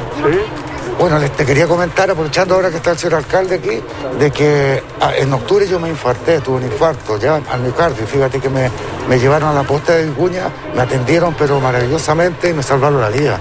Porque en 15 minutos me hicieron una, me inyectaron una, una droga que me destapó el, y no tuve secuela, o sea, estoy impecable. Y eso vale, pues. Así que, que estoy agradecido del, de la- del servicio de urgencia de Vicuña, claro, porque me atendieron, o sea, me salvaron la vida, esa es la verdad. Así la fiscalización eh, fueron exhaustiva ahí en, en la comuna de de, De Vicuña. ¿ah? Eh, muy muy acorde al, al protocolo que se se, se indica y aquí habla el alcalde don Rafael Vera. Sí, la verdad que nosotros le hemos pedido a la comunidad de que cualquier denuncia, cualquier situación que a ellos les parezca irregular nos avisen. Y ante eso hemos seguido fiscalizando tanto hostales como eh, hoteles, camping y todo eso. Hoy día en lo particular, en, tanto en Peralillo, en La Campana particularmente. Y volvimos a encontrarnos con un ciudadano eh, costarricense que generó mucha controversia en un momento en la plaza. Bueno, contatamos porque la PDI solicitó toda la información, se constató que efectivamente está con toda la documentación al día, que lleva alrededor de un mes ya estando acá, un par de ciudadanos daneses que llegaron el mismo día que él y que efectivamente hoy día no, se, no son un peligro adicional a la comunidad que no han traído el virus desde otro lugar. Contatamos que los, que los lugares donde ellos están hospedados, que no estén recibiendo más gente, hemos contatado de esa situación y la verdad que esto hubiese sido imposible sin hacerlo acompañado de la policía, en este caso la PDI, que ha tenido eh, la claridad que esto es muy importante para la comunidad, particularmente lo hemos hecho con el comisario Daniel Maldonado y parte de su equipo y creo que esto puede dejar más tranquila a la gente, que efectivamente las policías están haciendo su trabajo, y la están haciendo no solamente cuando yo estoy, sino la hacen en otras oportunidades también, pero en esta oportunidad nos unimos para darle la tranquilidad a nuestros vecinos que efectivamente las cosas están haciendo bien y que si es verdad que hay turistas, por ejemplo estos dos chicos daneses son rubios, entonces claramente alarman, hoy día me llamaban de Andagollito, la dirigente Marta, en la cual ella me planteaba que efectivamente estaba asustadísima porque andaban dos muchachos rubios eh, caminando por el sector y eran los jóvenes de acá que efectivamente eh, se han hecho los test, que se han vacunado, bueno, que han pasado por todos los procesos y que ya llevan veintitantos días en el sector, por lo cual efectivamente no tienen, por lo menos adquirido desde afuera, no tienen el coronavirus. Se podrán infectar acá, pero no se van a infectar de, no van a traer el virus de otro lugar. Así que quedamos bastante contentos, fueron varios las hostales que, que tuvimos que visitar eh, y la verdad es que la mayoría están cerradas ¿ah? y las que están abiertas están eh, efectivamente no funcionando. Así es, Padre, está todo controlado con el alcalde Rafael Vera, trabajando las policías, está todo bien y cerrado los campings, no hay nada abierto, a, a excepción de algunos nomás, Andrés, pero está todo, todo ok. Como te lo señala, férrea fiscalización allá en Vicuña, digna a imitar también en los otros municipios de nuestra región. 8 de la mañana, 25 minutos, les contamos que en Ovalle adultos mayores recibieron mascarillas para protegerse de la pandemia. Personal del Departamento de Desarrollo Comunitario de esta municipalidad está confeccionando mascarillas del material TNT y las está entregando a las organizaciones de adultos mayores de la comuna, ya que son el grupo de mayor riesgo ante esta enfermedad. Son el grupo de mayor riesgo frente al COVID-19. Los adultos mayores necesitan un apoyo especial en estos momentos, ya que la mayoría de ellos no pueden proveerse de alimentos, medicamentos y material de protección para evitar un posible contagio. Es por esta razón que el municipio de Valle está llevando a cabo un plan especial para ir en ayuda de las personas que están en este riesgo y en este segmento etario a través del personal del Departamento de Desarrollo Comunitario, quienes están entregando mascarillas hechas de material TNT y hasta el momento se han confeccionado alrededor de 2.000 de estos elementos. Esta acción se complementa con visitas periódicas a sus viviendas, con el fin de entregarles los alimentos y medicamentos que retiran los centros de salud y que son esenciales para el diario vivir. A su vez, se está efectuando la compra de estos insumos esenciales, sobre todo a los adultos mayores que viven solos y que no tienen redes de apoyo de familiares. Sí, muy buena medida allá en Ovalle están complementando. Y una medida que se abrió a través de Corfo, se abre concurso para producción masiva de ventiladores mecánicos en corto plazo para enfrentar el COVID-19. Con un presupuesto de 800 millones de pesos, se, se va a financiar hasta el 90% del costo total de los proyectos que cuenten con la capacidad de producir y distribuir estos productos de forma acelerada. Corvo, Corfo, perdón, abrió la convocatoria para eh, un nuevo concurso que busca escalar la producción de ventiladores mecánicos con un presupuesto de 800 millones de pesos que tiene por objeto apoyar a aquellas empresas que cuenten con la capacidad de producir y distribuir de, buena, de manera acelerada a lo largo de todo el país ventiladores mecánicos para los pacientes afectados por el COVID-19. En este concurso, coordinado también con el Ministerio de Salud y de la Ciencia, eh, Corfo con, eh, cofinanciará hasta el 90% del costo total del proyecto y los ganadores deberán ejecutar los recursos en un plazo de dos meses. La ventilación mecánica es un soporte vital en esta línea, la que buscamos con una convocatoria de acotar lo máximo posible su tiempo de ejecución y para esto es necesario contar con una colaboración y articulación público-privada para suplir una posible necesidad futura de estos dispositivos.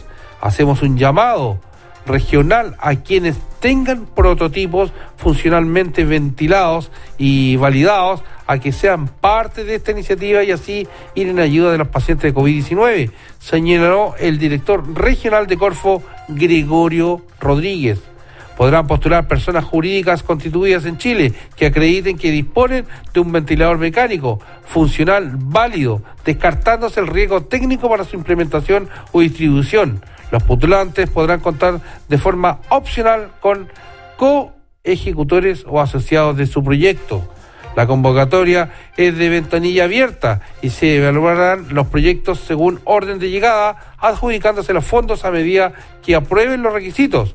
Una vez agotado el fondo, se dará por concluido el concurso. Así que ya lo saben, está abierto el concurso a nivel regional, bueno, a lo largo del país, pero en nuestra región se abrió el concurso para producción masiva de ventiladores mecánicos. Así que, amigos míos, a postular, a adjudicarse y a otorgar, poner a disposición de nuestra región ventiladores mecánicos, que es esencial durante la, eh, como medidas para enfrentar y sobrellevar esta pandemia. 8 de la mañana con 30 minutos, 8 de la mañana con 30 minutos. Se, a esta hora tenemos el contacto con el gobernador de Elqui, pero vamos a hacer una pausa y volvemos.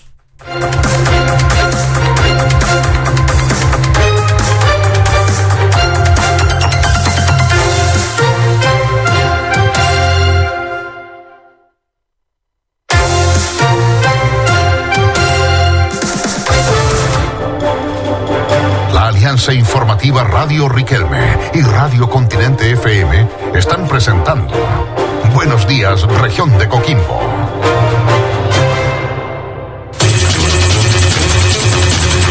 Somos los primeros en informar. Buenos días, región de Coquimbo. Le indica la hora. 8 de la mañana, 29 minutos. ¿Sabe usted por qué construir con David es otra cosa? Porque David cuenta con la mayor variedad de productos. La mejor madera, fierro, cemento. Material eléctrico, quincallería. David cuenta con máquina dimensionadora. También cerámico, sanitarios y alfombras. El mayor stock en pinturas y accesorios. Toda la gama en herramientas manuales y eléctricas. Y el más completo departamento riego por goteo y jardinería. Y todo con el mejor precio del mercado. Por todo esto y mucho más, David es otra cosa.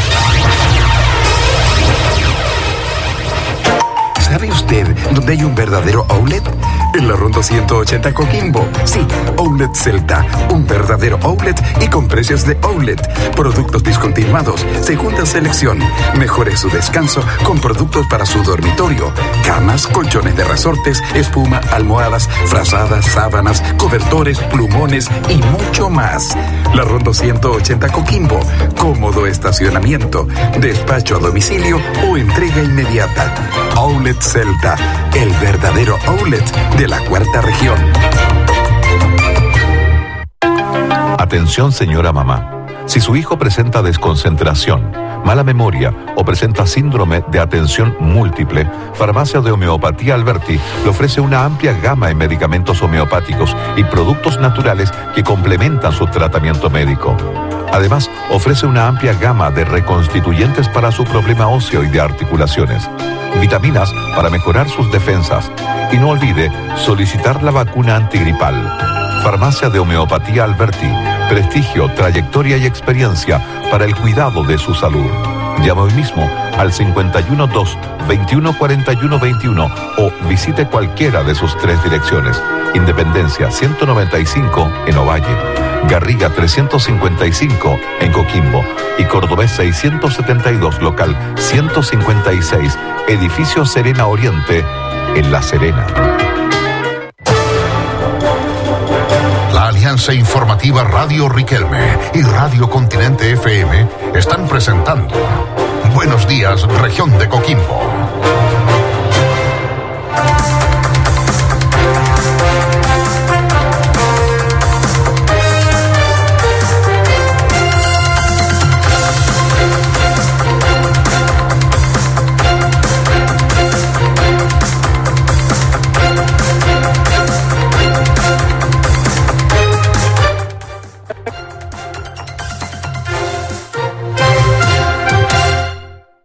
La mañana con 33 minutos, ya estamos de vuelta y con el contacto habitual con nuestro gobernador, don Gonzalo Chacón. Gobernador, muy buenos días. Buenos días.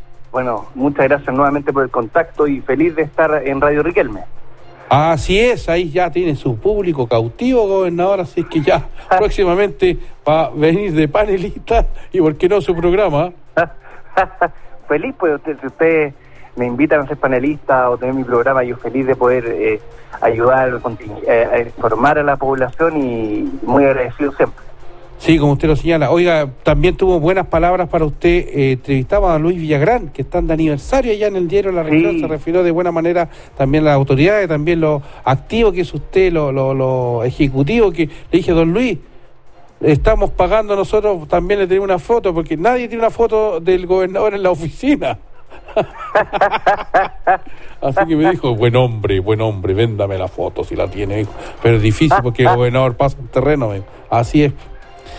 Sí, sí, te- ten- tenemos tengo que llamarlo hoy día porque la, el diario La Región está aniversario, así que ahí vamos a hacerle un regalito porque realmente son son es, es gente muy buena. Sí. Muy buena. Sí, y lo, y lo destaca. Lo- eh, son buenos profesionales, pero son mejores personas. Sí, lo destacaba, lo destacaba Luis que junto a Radio Riquelme somos los dos únicos medios de nuestra comuna, así que a cuidarnos uno a otro. Oiga, gobernador, voy a entrar en materia, eh, preguntarle, oiga, ¿cuál es la situación de casos y pacientes hospitalizados por coronavirus ahora en nuestra región? Por segundo día consecutivo eh, no hay casos confirmados de coronavirus, es decir, no mantenemos los 66 casos, pero esto, yo quiero ser súper claro, esto no es para sacar cuentas alegres. Seguimos de la misma forma, tenemos que seguir en nuestras casas, yo no quiero que la gente se empiece a relajar, porque esto, porque si no los casos van a empezar a subir exponencialmente. Ya tenemos que quedarnos en las casas, tenemos que seguir con medidas restrictivas, en el fondo no saludar a la gente, no eh, mantener, mantener el metro y medio de distancia y solo salir si es estrictamente necesario. Porque eh, tenemos que entender que no marca una tendencia no haber tenido casos también hoy día. Ya puede ser que mañana tengamos más casos, hoy día la intendenta a mediodía señale que tenemos más casos, y eh, eh, lo más importante aquí es empezar a cuidarnos nomás entre nosotros y, y, y entender que esto es para largo, así que tenemos que cuidarnos y, eh, eh, y mantener todas las medidas de seguridad. Gobernador, usted nos dijo el día ayer que le preguntáramos cuál es el balance que se hizo del plan de Semana Santa. Bueno, el plan de Semana Santa contó en el fondo hasta eh, hasta el día de ayer se habían realizado 1.439 fiscalizaciones de vehículos por toque de queda, ya, y eh, se realizaron también controles diurnos. Realmente este plan ambicioso del general, eh, ambicioso en el sentido porque desplegó toda su, ma- toda, a toda su gente en terreno, eh, hizo que se controlaran más en el día más de 8.000 vehículos. Ya más, y de esos 400 fueron devueltos a su origen, es decir, personas que fueron fiscalizadas no pudieron señalar a qué iban y a dónde iban. Y esa toda esa gente era de vuelta a sus casas. Ya tenían que, tenían que darse la vuelta y volver nomás. ¿Por qué? Porque nadie podía salir en el fondo si no era para un para ir a, para ir, o para ir a, hacer alguna compra o ir a hacer algún trámite urgente o por trabajo. Pero pero la idea era eh, que la idea en el fondo era que la gente saliera lo menos posible. Sí, como usted lo señala, fue estricto el plan. Oiga, y derivado de, de- de estos planes, cuéntenos un poquito, nosotros dimos a conocer en la mañana, en el primer bloque, sobre el fortalecimiento de las medidas allá en la comuna de Illapel, pero ¿en qué consiste el plan de la comuna Plan Illapel, gobernador? Bueno, la idea es que eh, eh, eh, hubo contingente y con este plan de Semana Santa se eh, llevó ejército a todas las capitales provinciales, ¿ya? Y en Illapel, eh, eh, a diferencia de la de, la, de, Ovalle, por ejemplo, en Ovalle se devolvió todo el todo el contingente del ejército de vuelta a La Serena. En Illapel se quedó el, el contingente policial y el ejército hará efectivo y eh, hará efectivo un control de circulación de personas, de funcionamiento de supermercados, de servicios y, va también va a preocupar de la- del distanciamiento en las filas, va a estar en el fondo reforzando eh, los controles sanitarios por los accesos de las comunas, así que va, eh, en el fondo es todo un contingente eh, del ejército que va a estar desplegado en la provincia del Choapa, específicamente en la comuna eh, de Illapel y en todo su acceso para poder ayudar a que a que a controlar en el fondo el brote de coronavirus que, que en Illapel hace un par de días está está explotando. En el fondo estaban saliendo muchos casos a, a diferencia de otras comunas Sí, tuvimos este, este, esta alza en los casos de Illapel, pero fue tanto la autoridad de gobierno eh, encabezados por todo el comité de ustedes que eh, eh, eh, componen la seguridad de nuestra región y nuestra provincia han implementado este plan, así que eh, buena medida de, de ser férreo. Y, y supongo, gobernador, que cuando esta situación, supongamos por decir, una comuna o valle, también ustedes van a incrementar, eh, cerrar este cordón en, la, en las ciudades donde se, se detecten casos.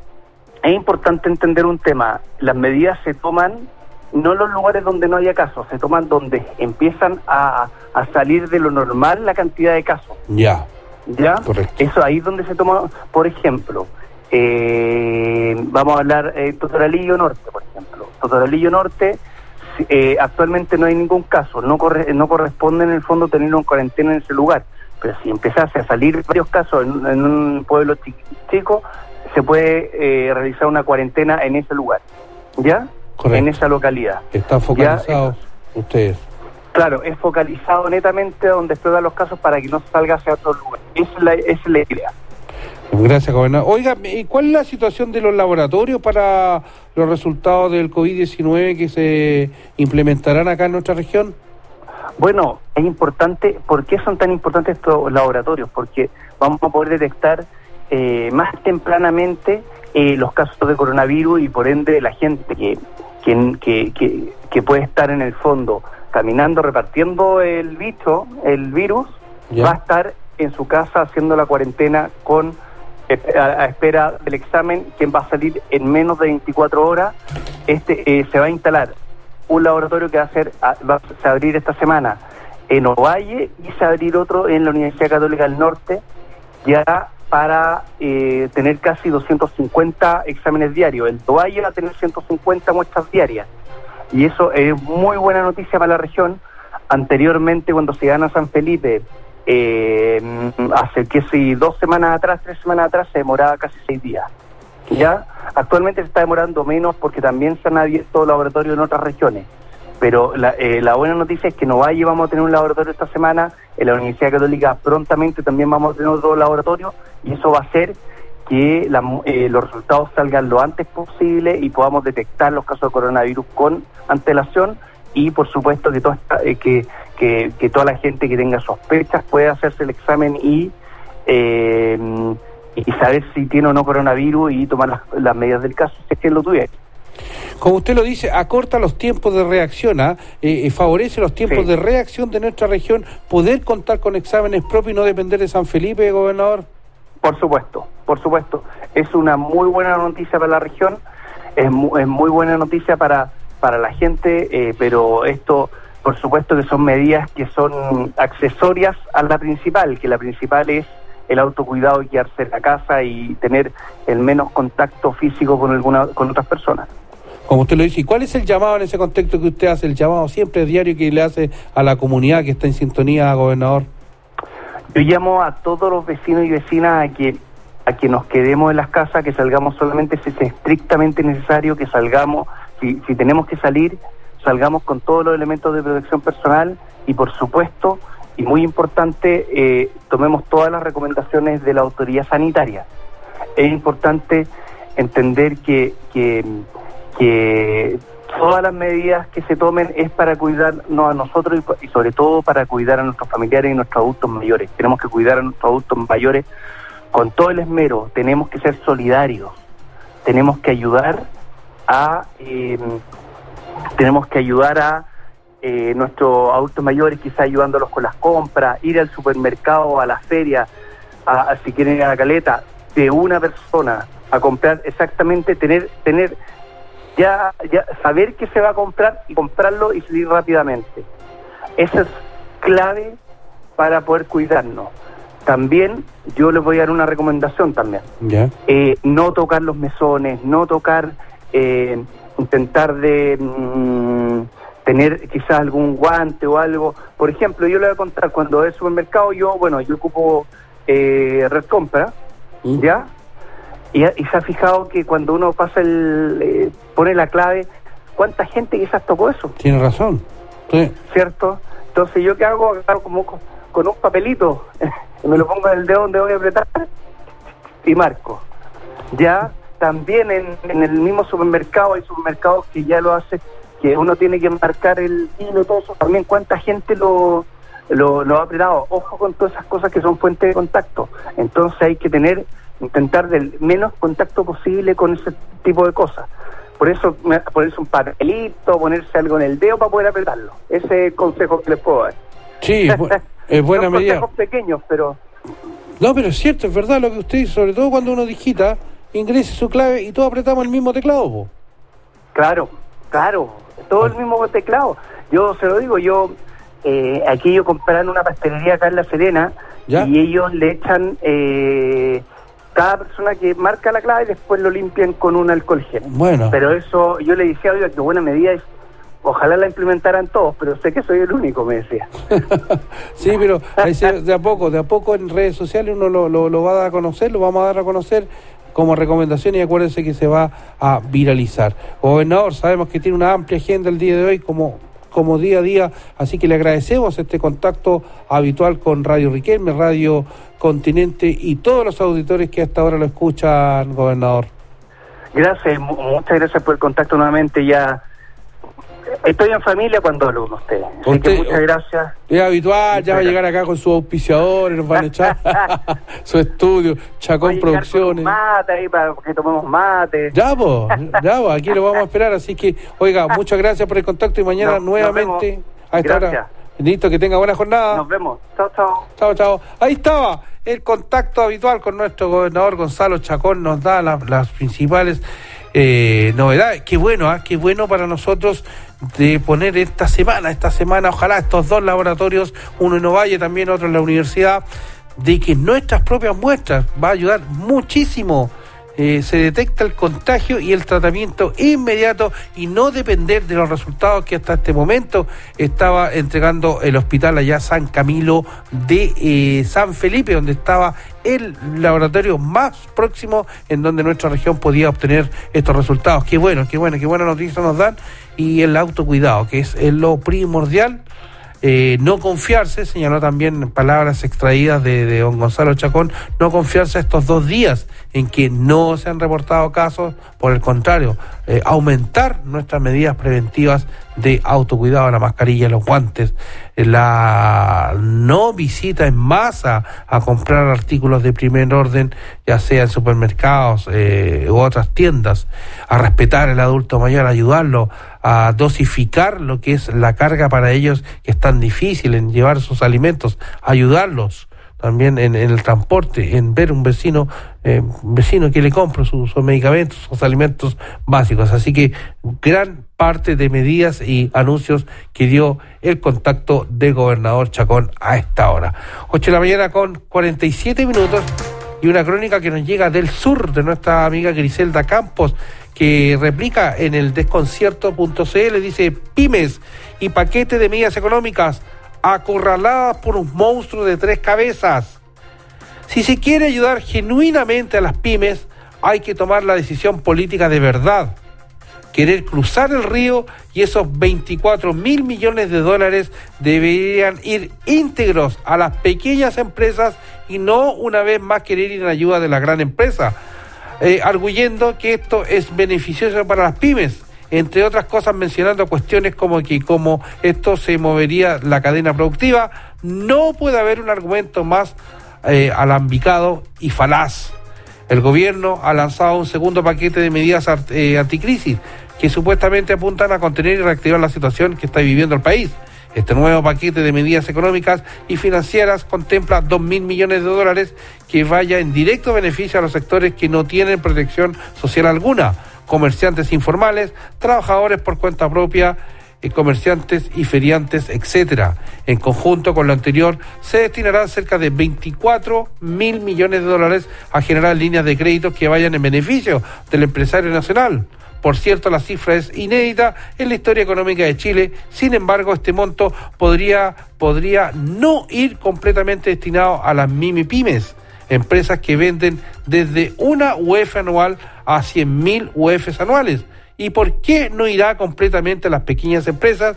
Porque la decisión gubernamental también contempla ir en ayuda de empresas que venden hasta un millón de UFs anuales algo también absolutamente inédito, salvo cuando en dictadura se tomó la decisión de salvar a los bancos en 1982. Es una larga, larga crónica que da el desconcierto.cl que vamos a replicar nosotros en nuestra página en www.radioriquelme.cl y llama la reflexión a el pedido, la que son las pymes, las MIME pymes, es todo, todo el trabajador que está, no está sujeto a estas grandes empresas y también la necesidad.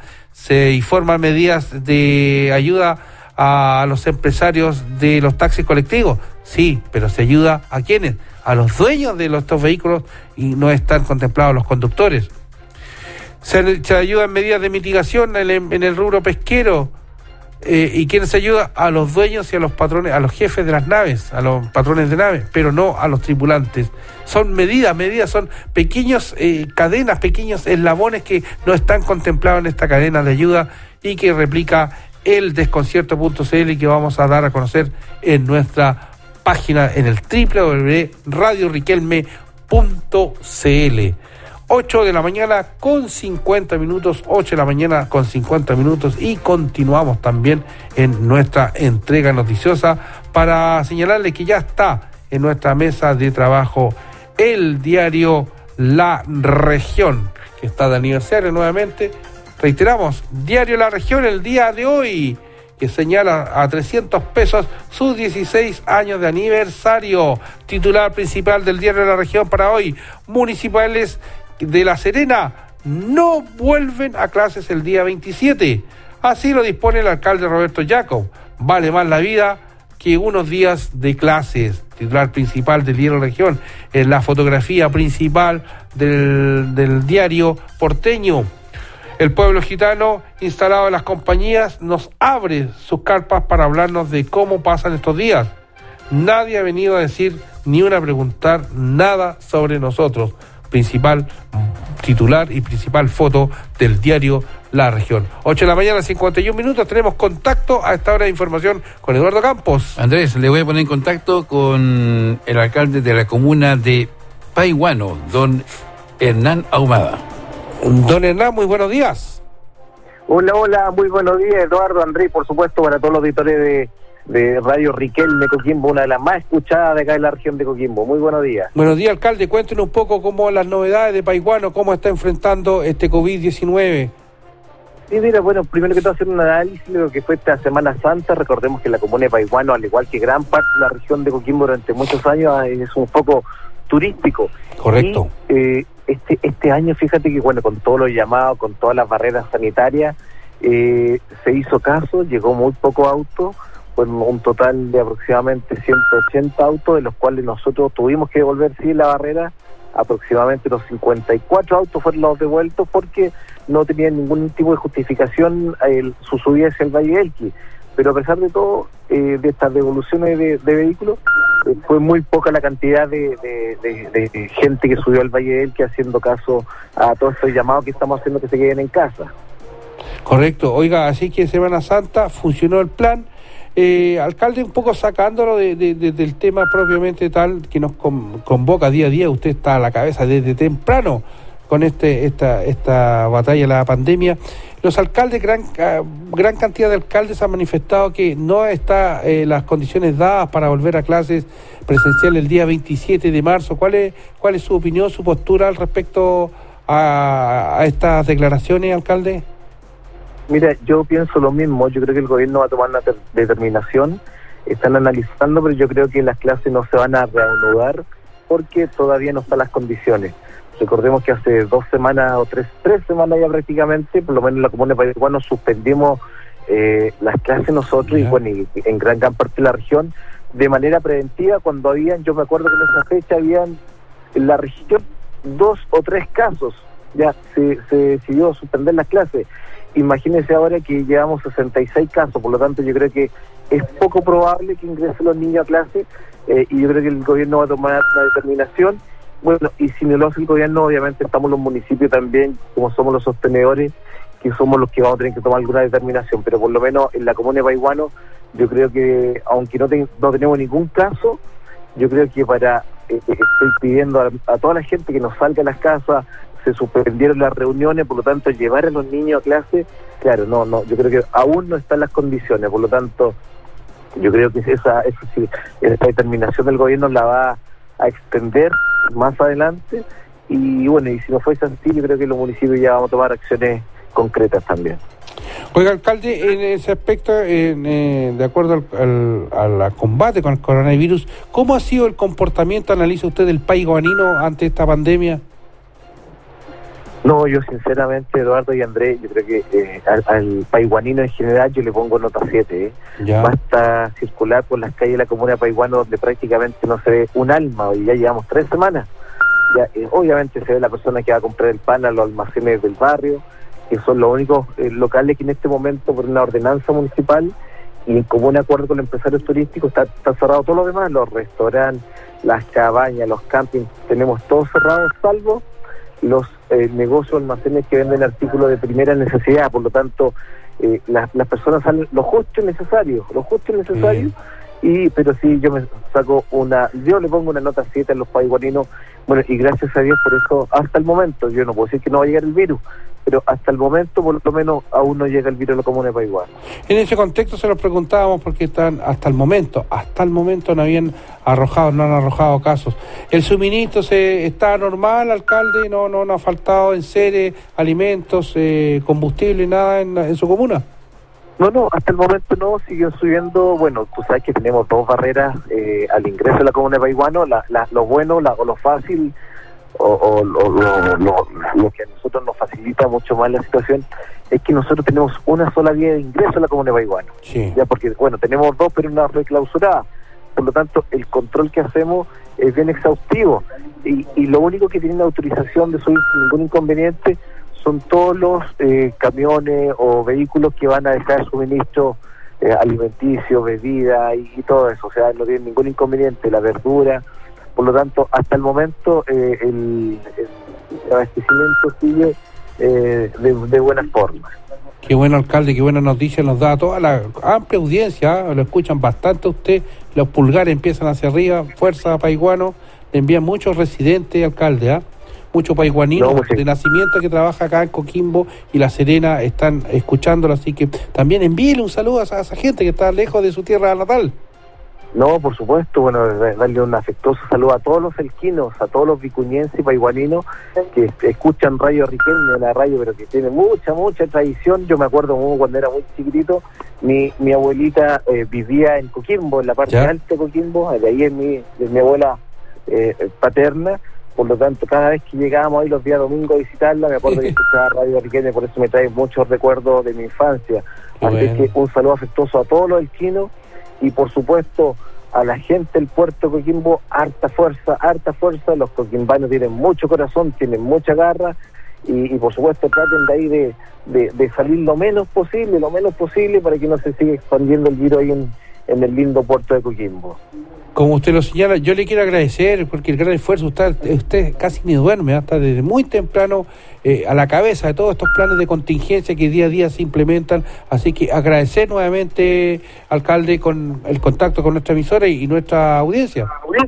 No, muchísimas gracias. Como usted, le, tengo harto cariño a, todo el equipo que trabaja y, por supuesto, a todos los coquimbanos también. Gracias, alcalde. Que tenga buena jornada. Los micrófonos abiertos para lo que usted requiera.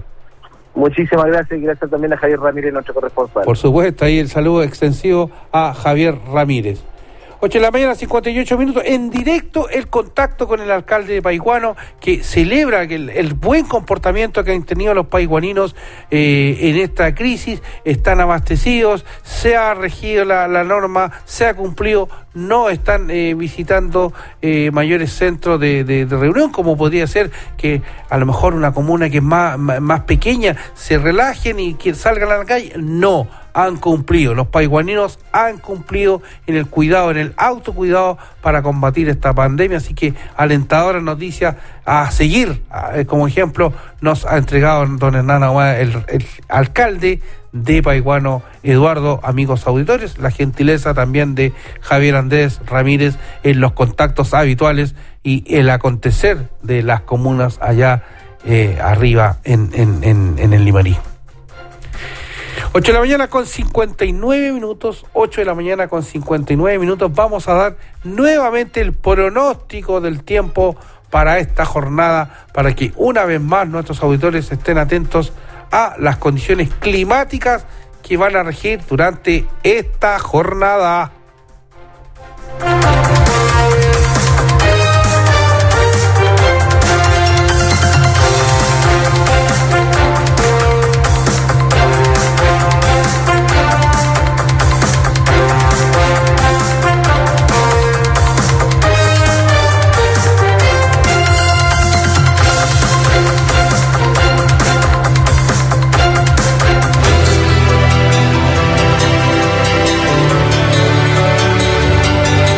Informe para el tiempo, para el día de hoy en cuarta región. La higuera se mantiene con intervalos nubosos hasta eso del mediodía, 13 grados actualmente, 20 es la máxima. Vicuña también mantiene intervalos nubosos, 16 grados actualmente, 28 será la máxima.